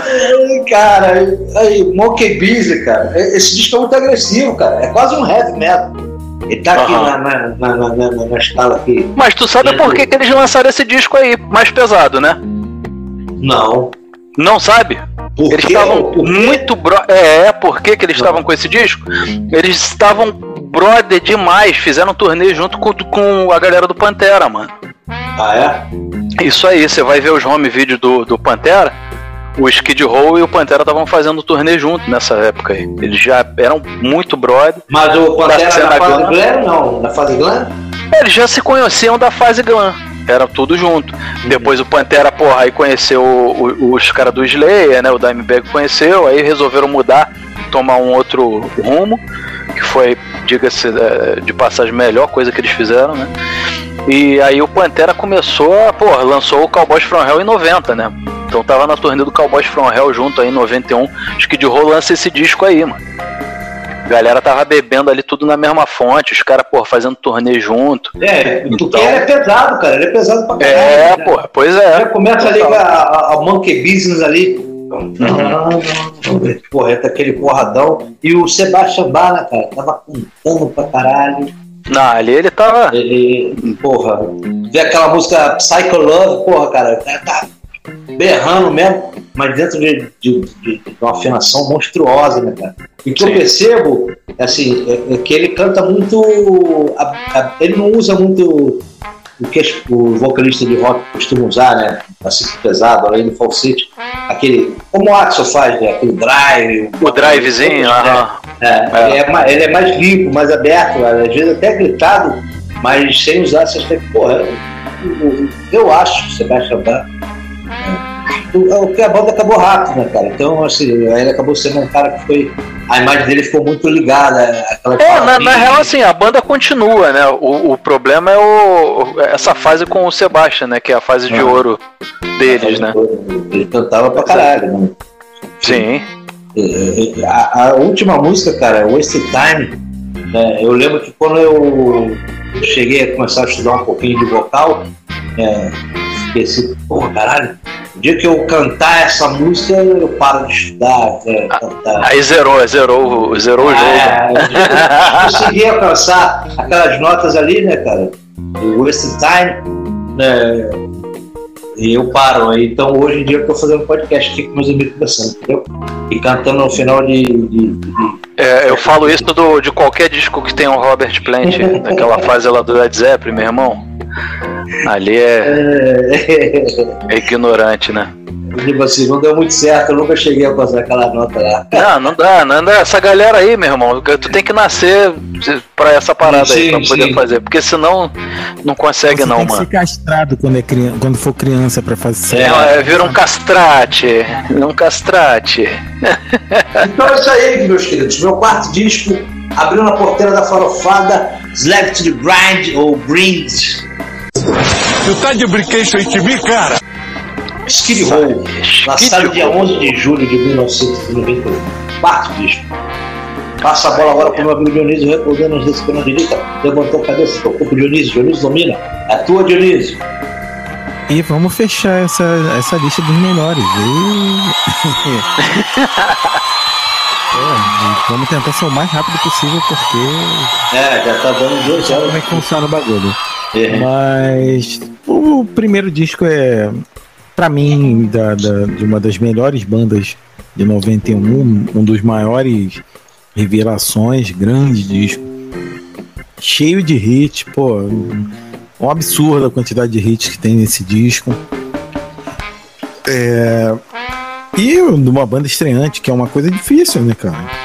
bandas estreantes chegarem com, com o pé na porta do jeito que essa chegou. Então essa banda é formada por Steve Grossard na guitarra, Jeff Ament no baixo, Ed Já entregou. Vedder na guitarra. Entregou tudo já. Agora entregou tudo. Talvez um dos melhores álbuns de, de estreia, Estreia, né? Tá, tá na lista da, da aí. história da música. Porque, porra, Aí, já é uma pauta aí, hein? Já é uma pauta aí pra um, um podcast. hein? Melhores álbuns de todo mundo. Ele vem com Once, Even Flow, Alive, Why Go, Why Go Home, Black, Jeremy, Ocean Sport, Garden, Deep Release. Ainda tem Master Slave escondidinha lá depois de, de um tempo. Porra, todas as músicas dele são muito fodas. Todo, é, um, é um disco, porra, absurdamente bom, né? E. é- O engraçado é que ele vendeu pouco no- né, na, na época que ele. Que ele começou. Ele vendeu pouco? No comecinho, né? É, ele começou a vender depois que a galera. é, porque ele foi lançado antes do Nevermind, né?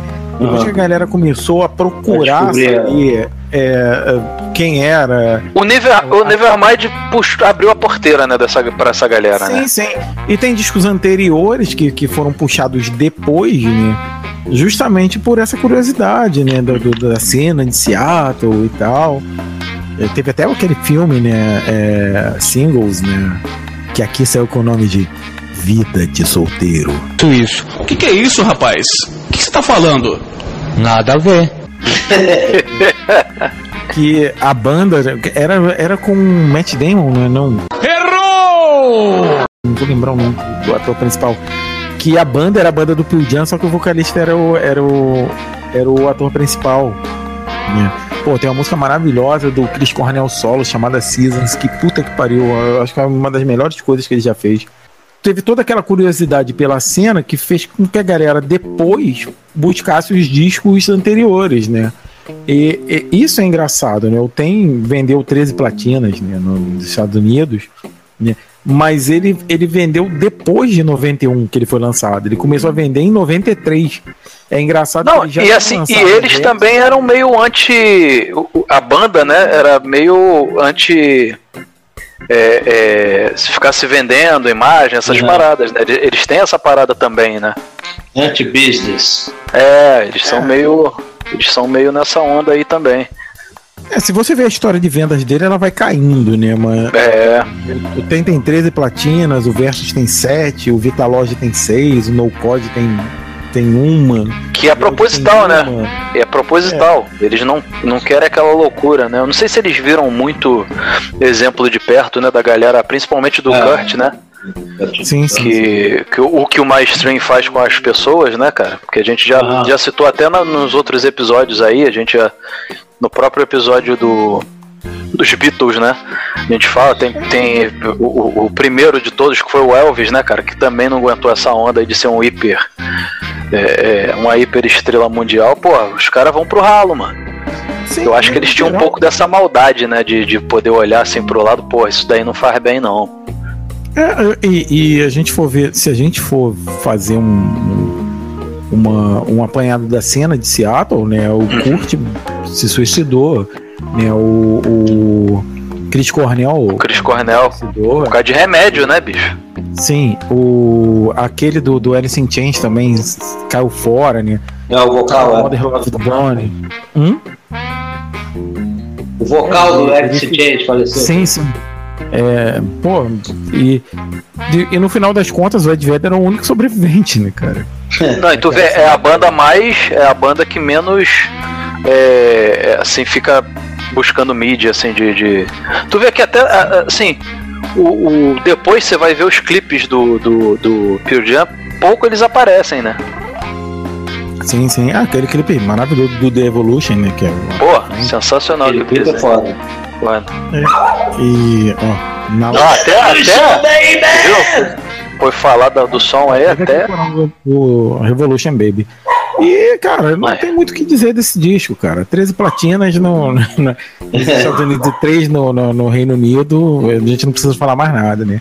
Então nós Cara, aí. esse disco é muito bom, minha- né, mano? Não, fa a minha lista, o tem. faixa, faixa, dá só, uma, dá só uma pincelada aí nas faixas aí pra galera. Eu já tinha dado, mas vamos repetir. Once, Even Flow, Alive, Why Go, Black, Jeremy. Aí o lado B, Oceans. Led Zeppelin, essa aí? É. essa é Led. Garden, Deep e Release. Eu acho essa Deep muito foda. Quebradona, né? E, cara, um disco foda pra caralho. Porra, 11 faixas do caralho. E não tem muito o que dizer desse disco. E ele fecha a minha lista. E aí, já fechando a minha lista de 5, eu vou botar em ordem só pra. Então ficaria o 5 o Temple of the Dog, o 4 Nevermind, o 3 Hour of Time, o 2 o Tem e o 1 Loveless. E aí eu passo a bola pro Thiago pra fechar, Fechar a e botar em ordem. Isso aí, aí eu fecho e já, já vou fechar com o pé na porta, meu irmão. Na moral, vai representar pra muitos a banda morreu aí. Pra, pra mim foi pô, importantíssimo esse, esse pulo deles. É, é um, é um disco que tem uma média de venda até hoje, por semana, de 5 mil discos. Até hoje tem essa média. Nunca vendeu menos do que 5 mil discos por semana. Fala pra mim aí, tem um bom número, né? É um bom número, né? Lançado, foi lançado dia 12 de agosto de 1991. Black Album mais famoso, mas o nome é Metallica, o nome do disco, meu irmão.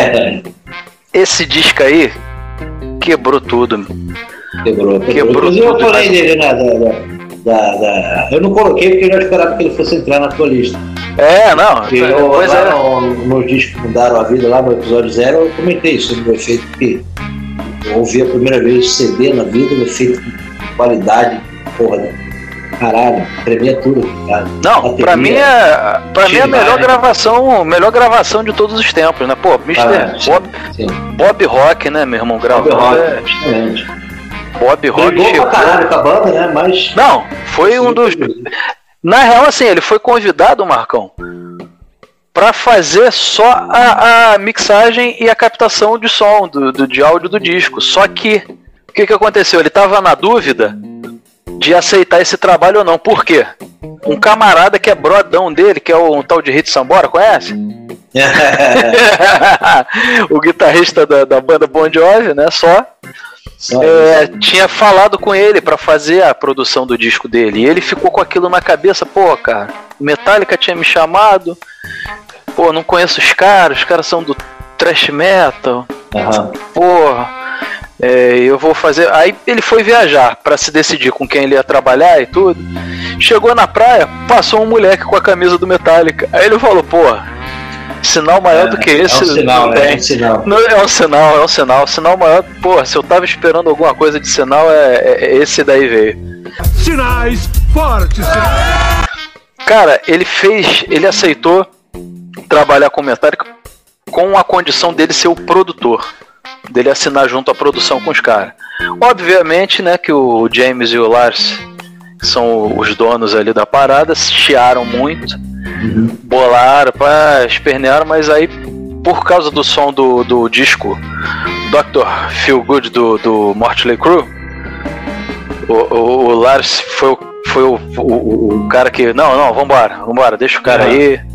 Deixa o cara aí. Tanto que no começo o, o Bob Rock botou o apelido no James Hetfield de Senhor No. Porque tu, toda a ideia do Bob Rock era. Tudo Não, é no, no, no, no. Aí ficou nisso até que eles brigaram. Chegou uma hora que a, a panela de pressão explodiu. Brigaram, pô, vocês não me chamaram pra fazer, vocês não querem mudar o som, não quer, não quer inovar, porra, que isso? Aí pegou no, no- deve ter, né? Eu aqui pensando com meus botões, né? Pelo tanto que eu já vi de, de, de entrevista, tem o DVD desse da gravação desse, desse disco o cara mexeu no, no- mexeu com os caras, né? Mexeu no ego. Porra, vocês não querem fazer arte? Que isso aí? Quer ficar mais do mesmo? Porra. Aí, né? Foi a foi a a, a, a- a brecha que o sistema queria, mano, como né? diria o, como diria o Mano Brown. Aí chegou a brecha que o sistema queria. Aí, meu irmão, mudou o som, enxugou muita coisa ali e principalmente diminuiu o andamento e mudou as afinações. Coisa que o Metallica não fazia né, é, é, na- nas músicas, né? Aham. Tirou, tirou música instrumental, que era de lei ter todo. Você vê que todo disco do Metallica, até o Injustice for All, que é um disco antes, tem uma faixa instrumental. Nesse disco ele tirou, diminuiu, não tem Mas música. é enxuto, né? É, tá. Ele deu uma enxugada braba. Não tem música de 7 minutos, que era normal, assim, pro, pro Metallica fazer esse tipo de. de- A maior música, pô, deve ter. é, é, a maior música tem 6 minutos e 50 do, do disco. Então, pô, tu vê que já. E, e é uma música lá, é a penúltima música do disco. Então, é, tu vê que já mudou muita coisa, porque. é, o clima mudou muito. A gente, é, a gente tava voltando aí para as brigas, né, do, do, do, do- deles, né? É, o clima ficou tão tenso que afetou em casa, mano. O, o, o Lars, o Kirk e o, e o Jason Newsted, o baixista, o batera e o guitarra solo, acabou o casamento dos três, velho. Nessa época aí das gravações do Black Album. Foda, né? Imagina a cabeça dos caras como é que não tava. Porra, a cabeça dos caras devia estar a milhão, meu irmão. O, sim, sim. O James perdeu a voz porque ele queria que o James cantasse de forma diferente. Foi a primeira vez que o James teve que recorrer a, a professor de, de uma professora, né, de, de, de canto para passar uns exercícios para ele porque não estava aguentando a repetição, gravar. Ele estava acostumado a chegar lá, gravar. Fato interessante que é é o primeiro disco que todos estão tocando ali. Porque Ah. antes gravava o quê? O James gravava todas as guitarras bases, o Kirk só gravava os solos. Então não- a gente não escuta a guitarra do base do Kirk Hammett no- nos outros discos anteriores. Nesse a gente escuta. Ele botou todo mundo para tocar junto, gravava as guias todo mundo junto e depois ia fazendo os overdubs. Né? Overdub é dobra, né? De gravava a guitarra de novo, tá? Um fato, outro fato louco desse disco era assim: gravava a introdução, corria para trocar a corda. Porque na cabeça, assim, eu acho que é, que é muito. é muito preciosismo, né? Mas, como o disco deu certo, quem sou eu pra falar, né? velho? Com certeza. E, porra, eu brigar com, com o ouvido do Bob Rock não dá, né? Eu não sou nada perto, porra. O, o, o cara trocava as cordas, por exemplo, gravava a introdução, trocava a corda pra gravar o, o, a parte A da, da, da estrofe. Parou ali, gravou ali, trocava a corda de novo. E, e isso era com pele de bateria, pele de, da caixa. Meu irmão, imagina a loucura que não foi, o estresse que não foi gravar esse álbum. Tanto que quando chegou no final, antes deles lançarem o disco, eles já estavam certos de que nunca mais eles iam trabalhar com Bob Rock. Depois Mas voltaram a trabalhar. né? Não, aí depois que lançou o disco, né, mano? lançou o disco. Quando lançou Enter Sandman, que inclusive fica aqui a. é um, o riff é do Kirk Hammett. O maior riff do, do- da música que mais, to, mais o Metallica tocou, a música mais tocada do Metallica, que é Enter Sandman, o riff é do, do Kirk Hammett. E por que, eu, tô- por que, que eu tô falando isso? Porque tem muitos que é, é, tem o Kirk Hammett como um patinho feio do Metallica, né? E na verdade não é isso, né, mano? O cara é importante pra caraca ali no. no fez só o maior riff, né? Do, do- da maior música do Metallica. Então, porra, é um disco que tá na. Porra, que é um dos mais vendidos também de- da história, né? Pô, tem Unforgiven ali nesse, nesse disco. Falar de faixa a faixa também dos do, os cinco singles, né? Que, que, que eles lançaram Enter Sandman, Unforgiven, Nothing Else Matters. É, tem muito, né? Tocou muito. Pô, bombou muito. O Whatever I May Roam também, que eu acho sensacional. Foi a segunda música de, de, de, de metal assim pesado, mais pesado assim que eu escutei e pirei. Aquela introduçãozinha, né, com, com a cita. Pô, eu achei sensacional. Sebatro, mano, é, é, foi feita. Era mais rápida. É, era mais, ra- era mais rápida e, e, e não tinha afinação que tem. A ideia do Bob Rock, ó, vamos diminuir essa. Tenta aí com afinação diferente, vamos botar ela, pô, desceu a afinação, saca, mexeu um pouquinho na- nas melodias. E pô, tu vê que o, o Bob Rock, quando entra ali pra produzir o Metallica, ele se transforma num, num, num dos integrantes. E pra mim, assim, é um disco, é o melhor disco de, de sonoridade que eu, que eu já escutei. mais. mais... O seu melhor do. do... Melhor, 91. melhor. Isso aí, melhor de 91. Então passa a tua lista aí, Thiago. Ó, a minha lista ficou o. o Mr. Big. Né? Ficou o. o vamos botar assim na, na, na, ordem, né? Agora é a ordem, né? Isso. É, Learning to do Wind. É, como o último ali, o quinto. Depois eu vou de. Vamos lá, eu vou de, de, de Red Hot.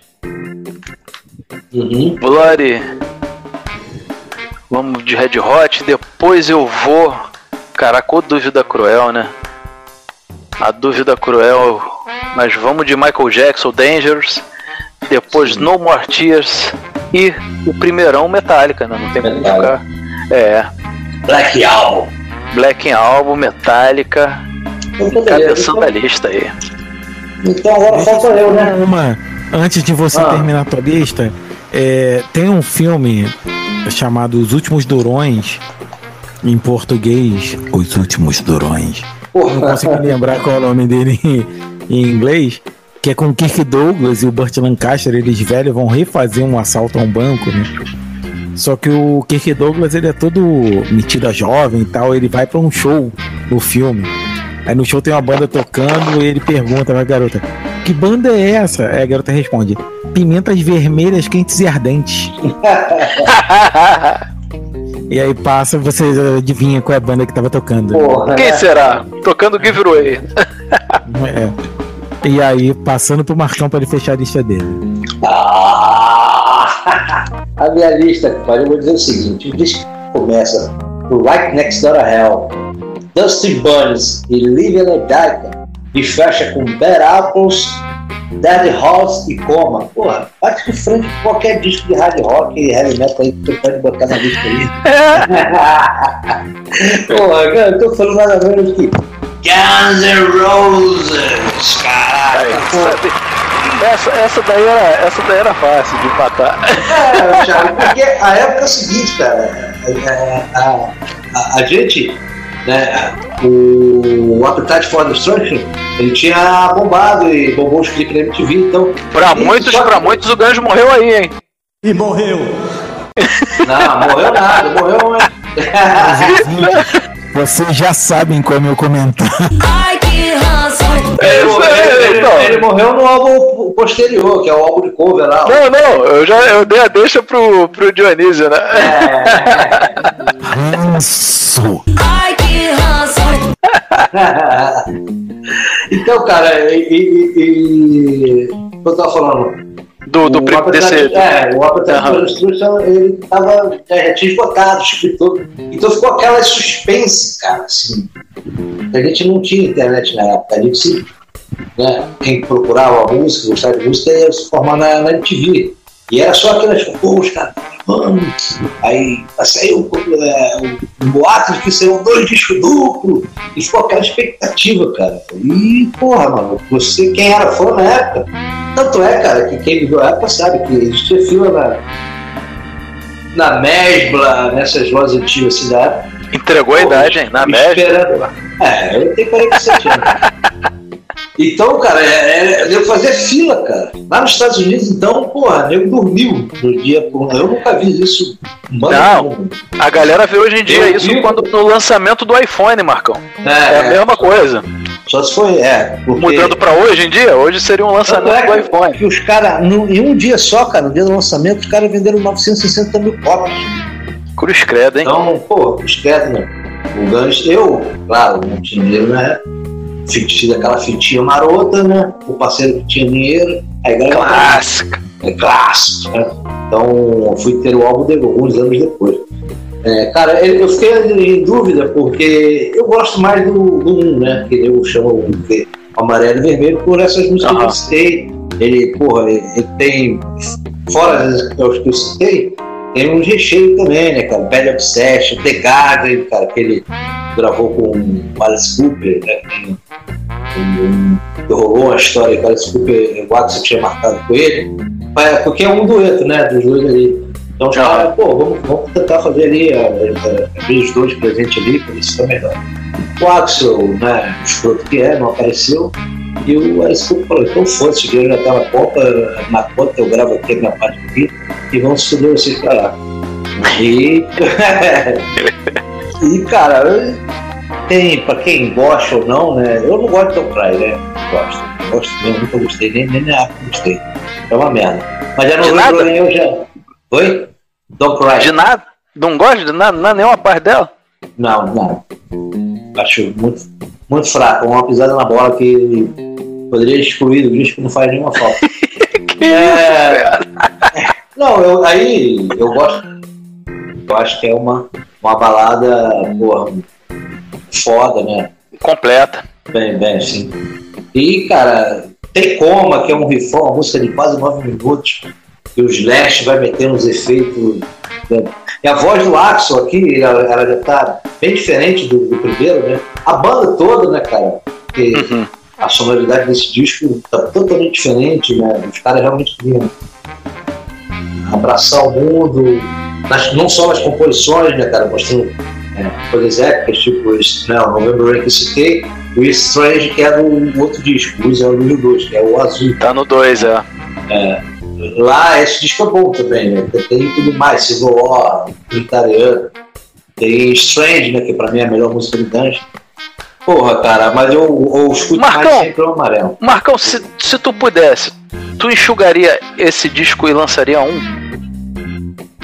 Porra, sim, e ficaria um puta disco, né, cara? Pois é. Ia, ia ficar Cara, junto ia ficar- com o Appetite, né? um álbum duplo só, né? Já faria um, porra, um, juntando. Dá pra, Não, pra fazer um só, um.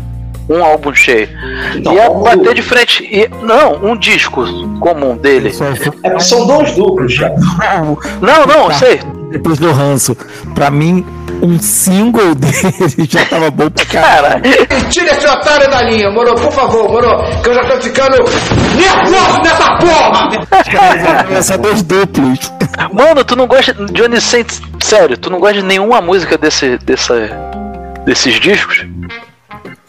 Deixa o Marcão terminar e passa. Então, cara, eu acho que assim, muita gente não gostou, porque né, a sonoridade é mais crua do Appetite for Destruction. É, Aqui tá. Estão querendo já uma coisa bem, bem mais ampla, né? Pois é, por isso que eu brinquei no começo aí contigo. Eu falei, pô, pra muita gente, o Guns morreu no primeiro, porque mudou É, o som, né? Sim. Pros truzão que gosta da. ah, a banda nunca pode mudar, tem que ficar É, lançando o mesmo disco pra sempre. Pra sempre, né? Sempre. É. Appetite for Destruction cinco vezes, sei lá. Pô, então, Pois é. cara, é, eu acho que assim, a voz do Axel tá diferente também. É, tá transitando por outras áreas que ele não explorava. Ele tá mais gorda, né? Tá, pô, tu vê que o cara tá cantando realmente muito bem ali, cara. Dead Rose, né? É um exemplo disso. Começa a meio a baladinha no violão, não vira a bateria.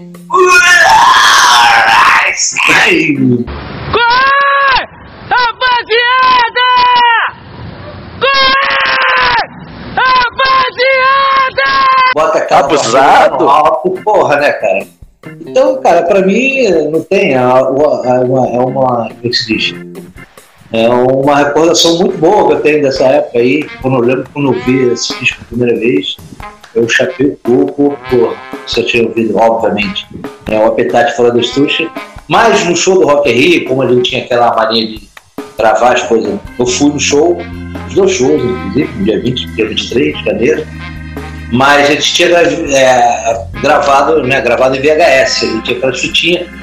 E, cara, já no show do Rock Rio, a galera tinha tanta necessidade, eles soltaram aqui, no, não vou lembrar o repertório dia 23, porque eu não tinha essa fita. né? E no show, obviamente, não tem como lembrar da sequência das músicas que ele tocaram. Mas dia 20 eu posso garantir. É Print It Up, Double Talk Jive, Civil War, Dead Rose, Strange, cara. You Could Be Mine, quer dizer, os caras tocaram seis músicas novas que ninguém nunca tinha ouvido, né? Porque não tinha descansado, não tinha. Olha o tamanho do show que eles foram testar, mano. A Sim, música. é isso que eu tô muita falando moral, né? É muita moral, né? É, é isso que eu tô falando que é o diferencial, né? Porque o, o- o- o cara, quando não, acredita muito no, no repertório que tem, né? Pois é. Quando o cara acredita, o cara foi fechando a noite no festival, no festival mais importante. Então, de- deixa eu cantar aqui igual o Axel. Volta pra pauta. Tá, então é isso, cara. É, é- é- meu disco preferido de 91 é esse aí. Guns N' Roses, We Lost User, Use Your Loser 1. O amarelo e vermelho. E Posso levantar a plaquinha de eu já sabia? Já, claro, todos já sabiam. E, e agora começaremos a lista do ódio.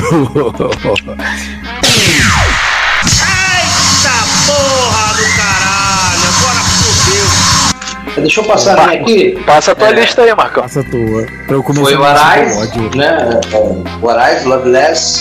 Ó, pra, só cortando Nirvana. rapidinho pra tu ver como a lista do Marcão é eclética. Tem Arais e Guns N' Roses na mesma lista. É, Arais, Loveless, Nirvana, né? Os Let's do Grind, do Green, do City Hall. E os Illusion, número 1. Um. A ordem é minha foi mais ou menos essa mesmo. Farofa purinha aí. Purinha, o final foi farofa total. Então vamos lá, o pior dos piores pra cada um aí. É, deixa eu começar aqui com o pior. Bom, contrariando totalmente o, o Tatu, eu já acho que eu já tinha dado um spoiler de qual ia ser o meu pior, né? o pior lançamento de 91, sem dúvida alguma, era os caras que tinham três músicas pra lançar e resolveram lançar dois duplos. Aí eles falaram, puta que pariu.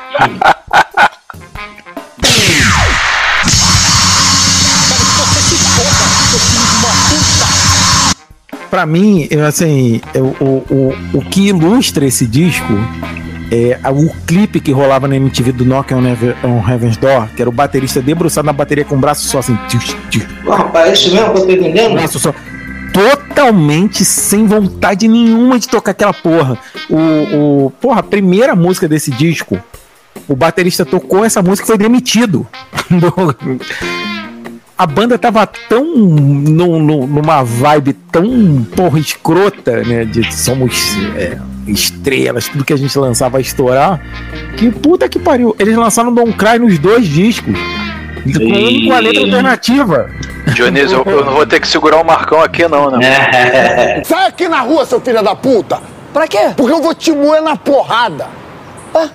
Não, peraí. Tu tá querendo que eu vá pra rua pra tu me bater, é isso? É, é isso, exatamente isso. Então não vou não, é. O- cara, eu, sinceramente, pô, respeito muito o gosto do Marcão, mas o Your Illusion 1, pô, dá pra me- fazer metade dele fazer um EP. Talvez puxar ali do 2 o You Could Be Mine e jogar pro, pra esse EP. Italiano O resto do 2 é lixo, cara. Puta, É isso. esse Use Your Illusion 2. Yesterday, Breakdown, pô, tem várias músicas ali. Strange, cara, é a melhor música. Strange, Strange até boa, Strange rola. Ranço não define o que eu sinto por esse disco. Ai, que ranço. Esses, né? Esses. Não, e, e foi uma, uma propaganda de, porra, é o melhor disco. Os caras são tão fodas que lançaram dois duplos, mas os dois discos eram uma enrolação do caralho, mano. Porra, umas músicas que, que dava dois minutos, os caras faziam em 12, 9. Ó, por isso, por isso que eles ficaram 12 anos sem lançar nada. 52 É. anos sem lançar nada, porque já lançaram quatro discos, entendeu? De uma Já vez. toda ali. Não, Né? eu acho que tirando o Could Be Mine, as coisas que, que passam estão tudo no 1. É, e, se bem que eu acho totalmente desnecessário o Live and Let Die. ali. Ah, vá merda, porra! Não, a versão ficou boa, eu A versão ficou muito boa, cara. Eu achei que essa, ficou boa. Essa versão aí obrigou o Paul McCartney a botar no show dele é, esse esquema aí de explosão, de fogos. Assim, ele queria Mas eu, eu- sim, mas eu acho que. ficar perto daquela energia ali que os caras. É, sim, mas eu acho que o Guns N' Roses estava muito naquela coisa ali do. do. do da rebarba do disco anterior, do sucesso. Não, e os malucos estavam voando na turnê, o Johnny. Pô, tu viu o DVD dessa turnê aí? Mas, é, Tem um DVD do Japão, acho que é dessa época aí, não é? Do, Top, do, top. do, do Japão lá, show no Japão. Isso, é, isso aí. Meu irmão. Do Illusion. Mas até o Meu irmão, faz show 92, no- 93. Não, não, não, eu digo o entrosamento dos caras, sabe? O maluco. Não, palco. é, assim. A, a execução, a execução dos caras, meu irmão, os malucos estavam afiadão. Mas, cara, como disco de coesão, de música com música, o User Illusion 2 pra mim é, horror- é horroroso e talvez a expectativa e essa coisa que de jogarem, porra, são dois duplos, do, porra, cara. O 2 o dois tem. O 2 tem, infelizmente, tem aquela My World, que é um pseudo-rap que não deu certo. Eu acho que até uma, não sei, cara. Até hoje eu não vi ninguém falar. Não, vou te Me falar. Parece, um- uma parece banda, uma Marcão. brincadeirinha, uma, uma vetinha tipo Rei Majestic lá do. do da, Não, da- eu acho um disco médio e o 2 desnecessário. Então, assim, pra mim o 2 é, é o pior. É o pior. Mano, 2. nenhuma banda, nenhuma banda lançou um disco quádruplo que tá tudo bom. Não tem Nem como. Por que fazer isso, né, cara? Nem George. Harrison. Nem o George Harrison.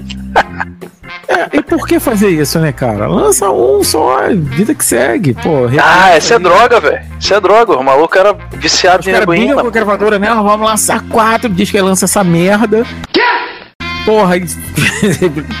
tipo assim, É ah, droga, Vendeu, vendeu. Droga. aí acabou a banda, foi cada Droga e poder, pô, tu vê. Depois eles lançaram o que? O espaguete, né? É. Aí que foi a puxada geral. Porra, aí, aí matou. Porra, aí acabou com a galera. Dá o feijoada acidente do rato de porão, espaguete. Sim. é ruim. Pô, Porra, é Pois pior é. do que ele. Mas é porque a gente tá Os dois, né? Em português e em inglês, né? Não, os dois do rato são maravilhosos. Mas, pô, esse espaguete em si são horrorosos também. Porra. Pois é. Acho que nem os fãs gostaram, velho. E, e... Então o Dionísio já começou com o pé na porta aí, Marcão. Isso aí, o pior dele lá, gente. ano. Ó, eu já Ah. lanço duplo pelo Guns N' Roses. Ai, que ranço. né? E, e, porra, esse disco foi totalmente feito a forceps, né? Nasceu a forceps, em- empurraram eles goela abaixo da gente. E ro- rolava um EP no máximo, um disco simples. E os caras cismaram de fazer dois duplos e saiu essa bosta que é o User Illusion 2. Podem me xingar pra caralho nos comentários. É, então, é. Dionísio, Depois disso aí, tu não vai poder andar na rua, mano. Mata, aqui tem coragem. Calma aí, Dionísio, eu tô com um recadinho aqui do, do diretor, calma aí. Pô, Tá, vou passar. Tá bom, diretor. É, o diretor falou, Dionísio, pra depois passar no RH lá. Eu fico muito triste, cara, desaberto, filho da puta! RH, RH. Bom, e eu vou mandar o diretor se fuder, mano. Eu edito essa merda. Manda embora, edita essa porra, vai lá, corta essas três horas e caralhada. Porra, tu é um goelão do caralho, tá reclamando já, né? então, Vai, aí então, Tiagão. O O- Thiagão, é, Thiagão. eu, Eu vou também. Eu, vou- eu também não vou poder andar na rua durante um tempo aí depois dessa. Vou ficar, vou ficar intocado na caverna junto com o Dionísio. Meu pior disco de, de 91, Legião Urbana, né? Não podia ficar de fora, né?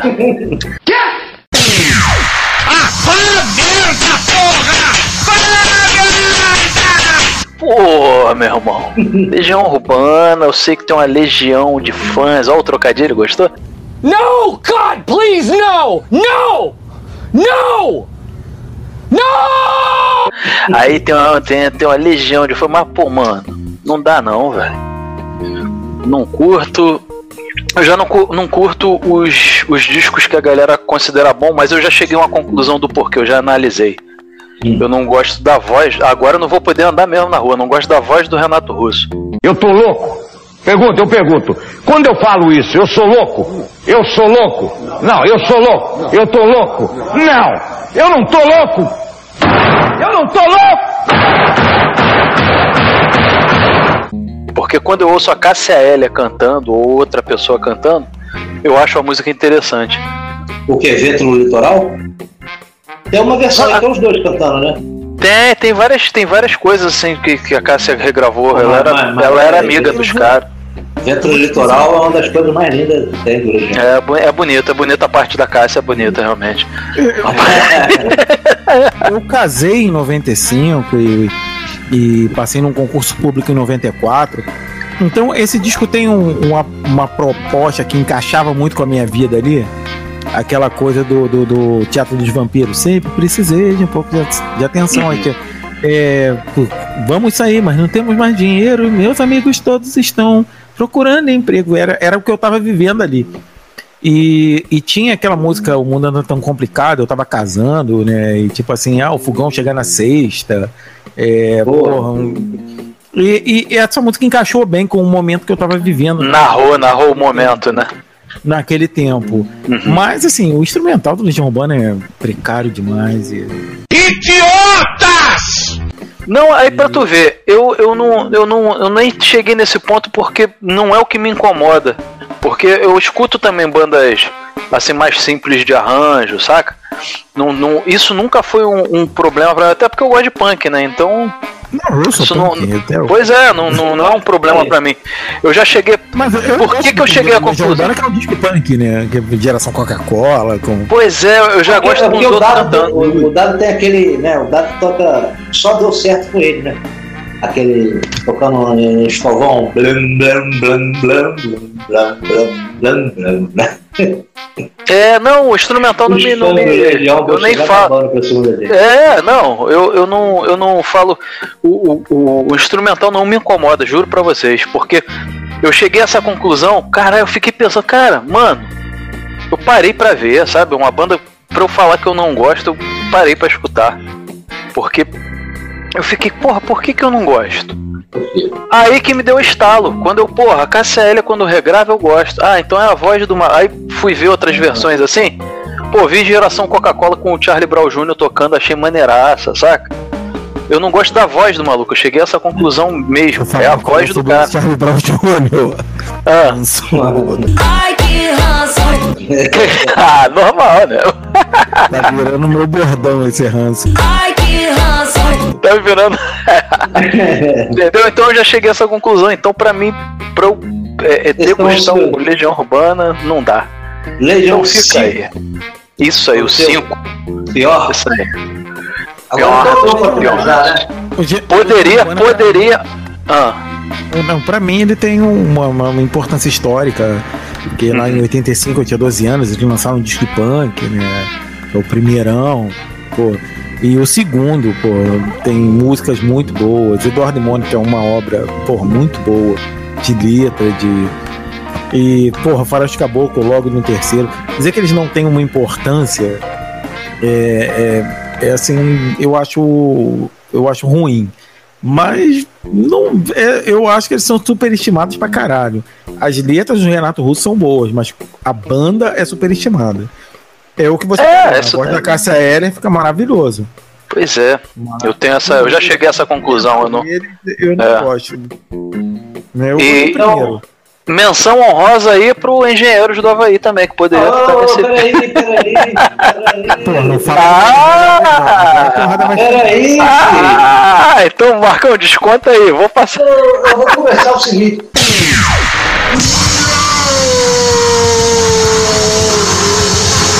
Sabe aquela música ruim que prende na cabeça e mas tu fica com ela?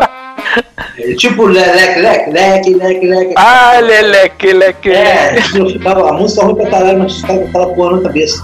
Eu tinha esquecido, cara, porque eu lembrava de uma música, eu, eu vou dar um pedacinho dela. Campos de trigo que não geram pão, onde a miséria anda de rédeas soltas, se for preciso, eu volto a ser bandido por esta pampa e ficou pra trás, porque eu não quero deixar.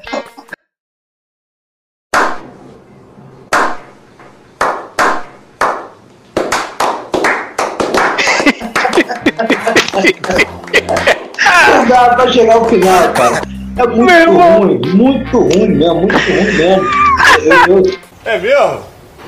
É! Foda-se!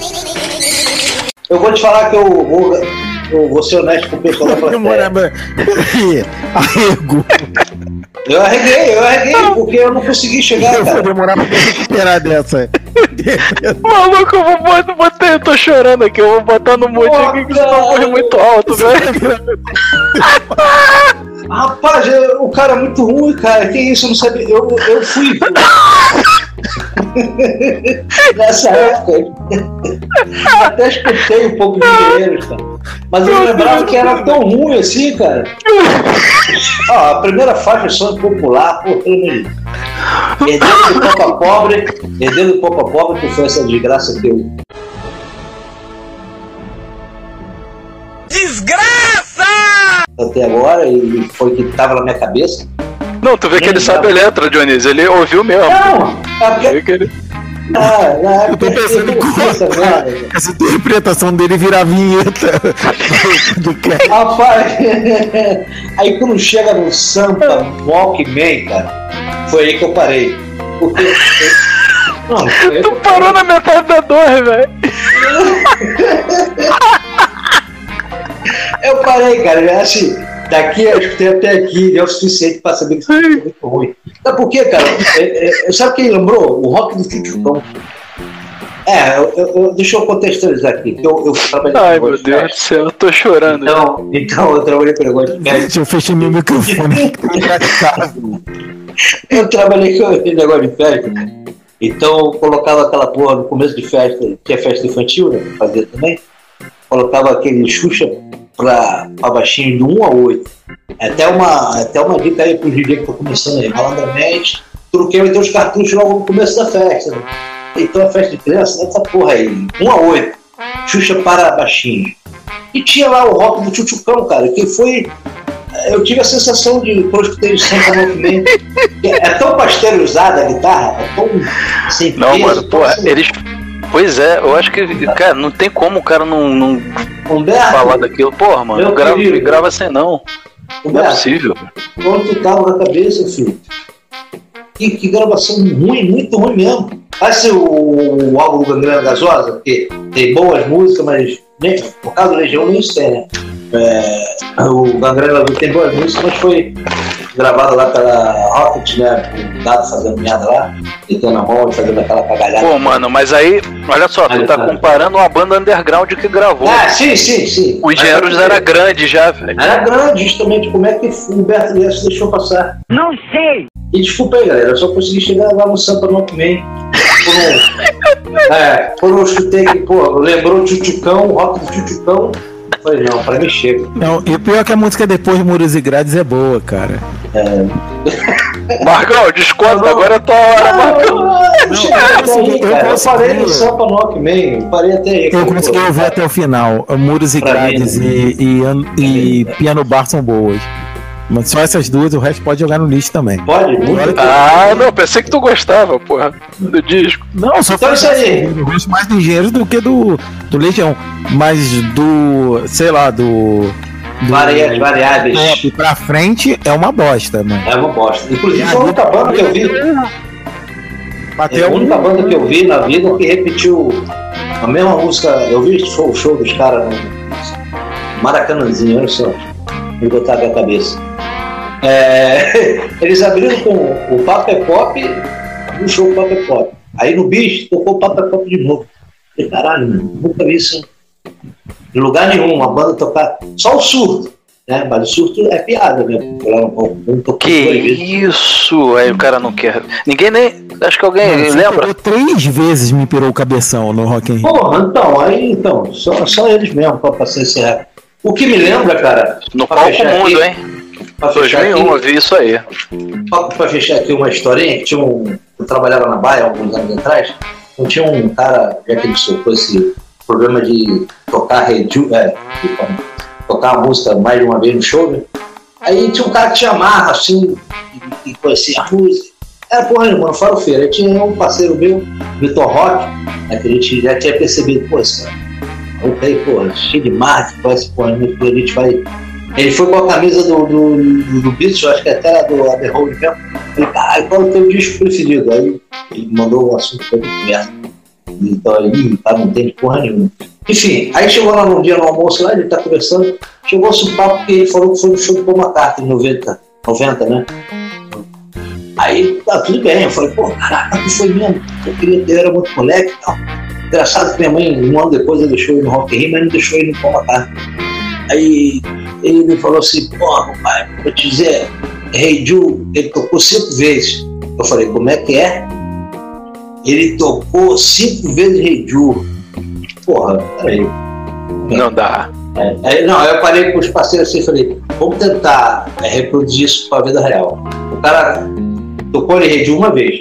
Ah, ah, acabou. Ah. Aí vamos supor que a galera tá naquela adrenalina, volta, volta, volta. Aí ele, segunda vez, hein? Aí ele, Hey Jude, Acabou a segunda vez? Volta, volta! Hey, Ju! Acelera, acelera muito.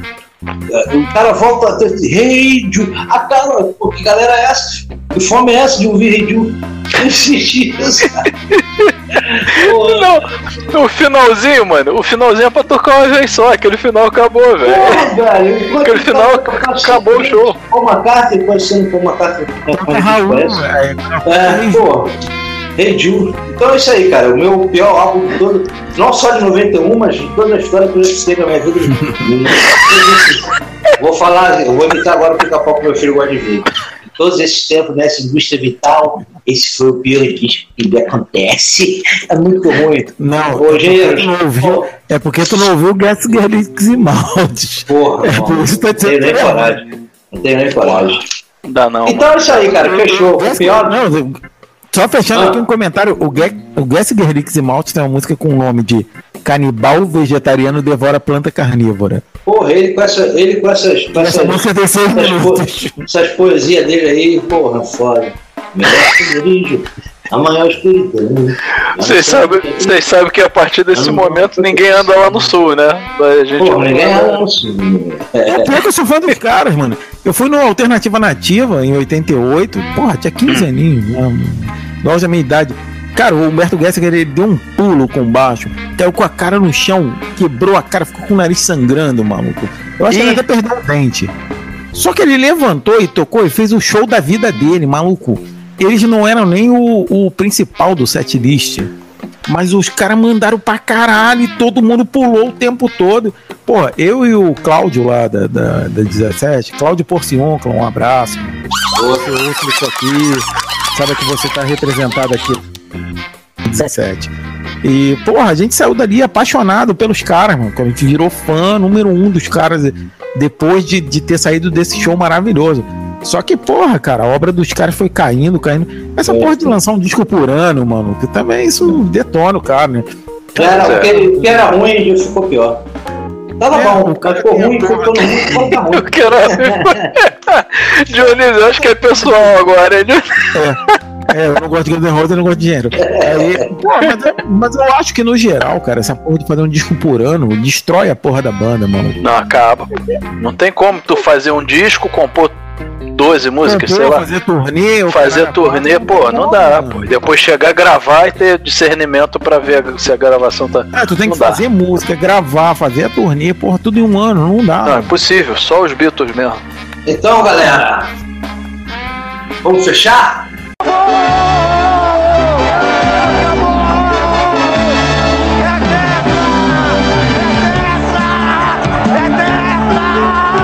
Fechou, por mim fechou a tampa. Fechar esse três, Fechar. Vocês... Antes que alguém invada aqui o estúdio e mate nós três. Acabou! Acabou! Acabou! É tetra! É, a vinhetinha lá do Dionísio lá, vai ter que botar de novo. A maratona aí, amigos da Rede Globo de televisão. Vai ter que cortar essa. Saiu o Mais um merchan, corta aí, É, paga não, nós. cortar, é. Olá, eu gosto de dinheiro. Enfim, amigos, chegamos ao final desse, dessa maratona do ano de 1991 aí. É, considerações finais aí, Dionísio? É isso, galera. Muito obrigado aí pela, pela paciência, pela audiência. E é isso. Qualquer coisa, xinga a gente lá no arroba desconcentração no Twitter, arroba desconcentração no Instagram. E, pô, se você é velha guarda igual a gente, manda e-mail lá pro desconcentração arroba, arroba gmail.com. É, desconcentração é sem acentos, tá? Sem o tio do A e sem o cedilha, desconcentracal. E, e é de disco, é com I, desconcentração. Então é isso aí, galera. Até o próximo episódio e bom dia, boa tarde, boa noite. Isso aí. Agora, Tiagão, considerações finais. Galera, vou, vou convidar, como sempre. Galera, pra polêmica. Vamos, entra no ringue aí, bota a tua lista aí dos cinco mais. E o último aí que viu que foi a bomba, né? Que é o pior dos piores que você acha, na sua opinião. Lembrando que todo mundo vai ver os comentários aí, então sabe que vai dar, né? O pessoal vai esquecer a lista dos cinco mágicos e vai focar só nessa. Só nessa última. nessa última aí, entendeu? E, e a galera aí, pô. é, obrigado aí por ter ficado aí até o final aí. Participa aí, galera. Dá um, dá um alô. é, manda pra todo mundo aí, que você puder espalhar aí a, a palavra, vamos espalhar e, e trazer a galera pra essa mesa aí, esse bate-papo aí da gente, que, que, que é, é um papo de, de, de mesa, né? De bar, papo de. de Bar da Lapa, né? Melhor explicar. É, Quem, bem- quem, quem, quem nessa conhece, quem me conhece, ouve, tá, pô, tá, tu nunca foi de beber cerveja. Eu falo, é, mesa de bar da Lapa, porque vocês estão tomando a cervejinha aqui, eu tô com a minha, meu cigarrinho aqui de Eu, eu acho ela pra muito sativa. elitizada pra essa mesa, assim. Eu gosto daquela mesa, assim, daquele bar de português com o escudinho do Vasco. É. Um gato. E do Flamengo do também. balcão. Mas o que libera o fogo, né? O que libera o fogo, então tem que ser na Lapa. Marcão, então faz suas considerações finais e termina o episódio cantando Herdeiro da Pampa Pobre pra fechar com chave de ouro. Campos de trigo que não. Ele decorou, mano. Ele decorou o troço, mano. Caralho. Eu falei a mesma coisa do Leque Leque, quando sabe que é ruim e fica gravado. Quando eu fui ouvir o disco, eu que era desse disco aí, pode já dessa música. O Dionísio, ele tá insistindo, Dionísio. Ele não vai sair vivo na rua, não. Nunca mais. Então, galera, pra quem chegou até aqui, eu vou fazer as considerações e terminar campanha. Se eu conseguir morrer antes. Para você que chegou até aqui, muito obrigado pela sua atenção, pelo seu carinho. Até o próximo episódio. Bons discos para você. E agora eu vou finalizar. Campos de trigo que não geram pão, onde a miséria anda de rédeas soltas. Se for preciso, eu volto a ser Galdinho por essa pampa que ficou para trás. Mas eu não quero deixar para meus filhos a pampa pobre que do meus pais. Segura essa, Humberto Guedes. É você mesmo, o pior de todos os tempos do VTU. Valeu, rapaziada. Um abraço, até a próxima. Valeu, rapaziada. Valeu, galera. Valeu. Desconcentração é gravado de nossas casas. E não, essa bagaça não tem roteiro. Participam Tiago Walter, Marco Coelho e Dionísio Sanábio. Esse que vos fala. Você pode falar com a gente pelas redes sociais. Sua opinião é sempre bem-vinda. Nossas redes sociais são desconcentração no Twitter, arroba desconcentração no Instagram e pelo e-mail desconcentração.gmail.com. Tudo sem acento, lembrem. O desconcentração é de disco, então é com I. A trilha sonora é da Blue Dot, exceto a vinheta, que é do Thiago Walter. A arte é do Marco Coelho e a edição é do Dionísio Sanábio. Tchau e até o próximo programa.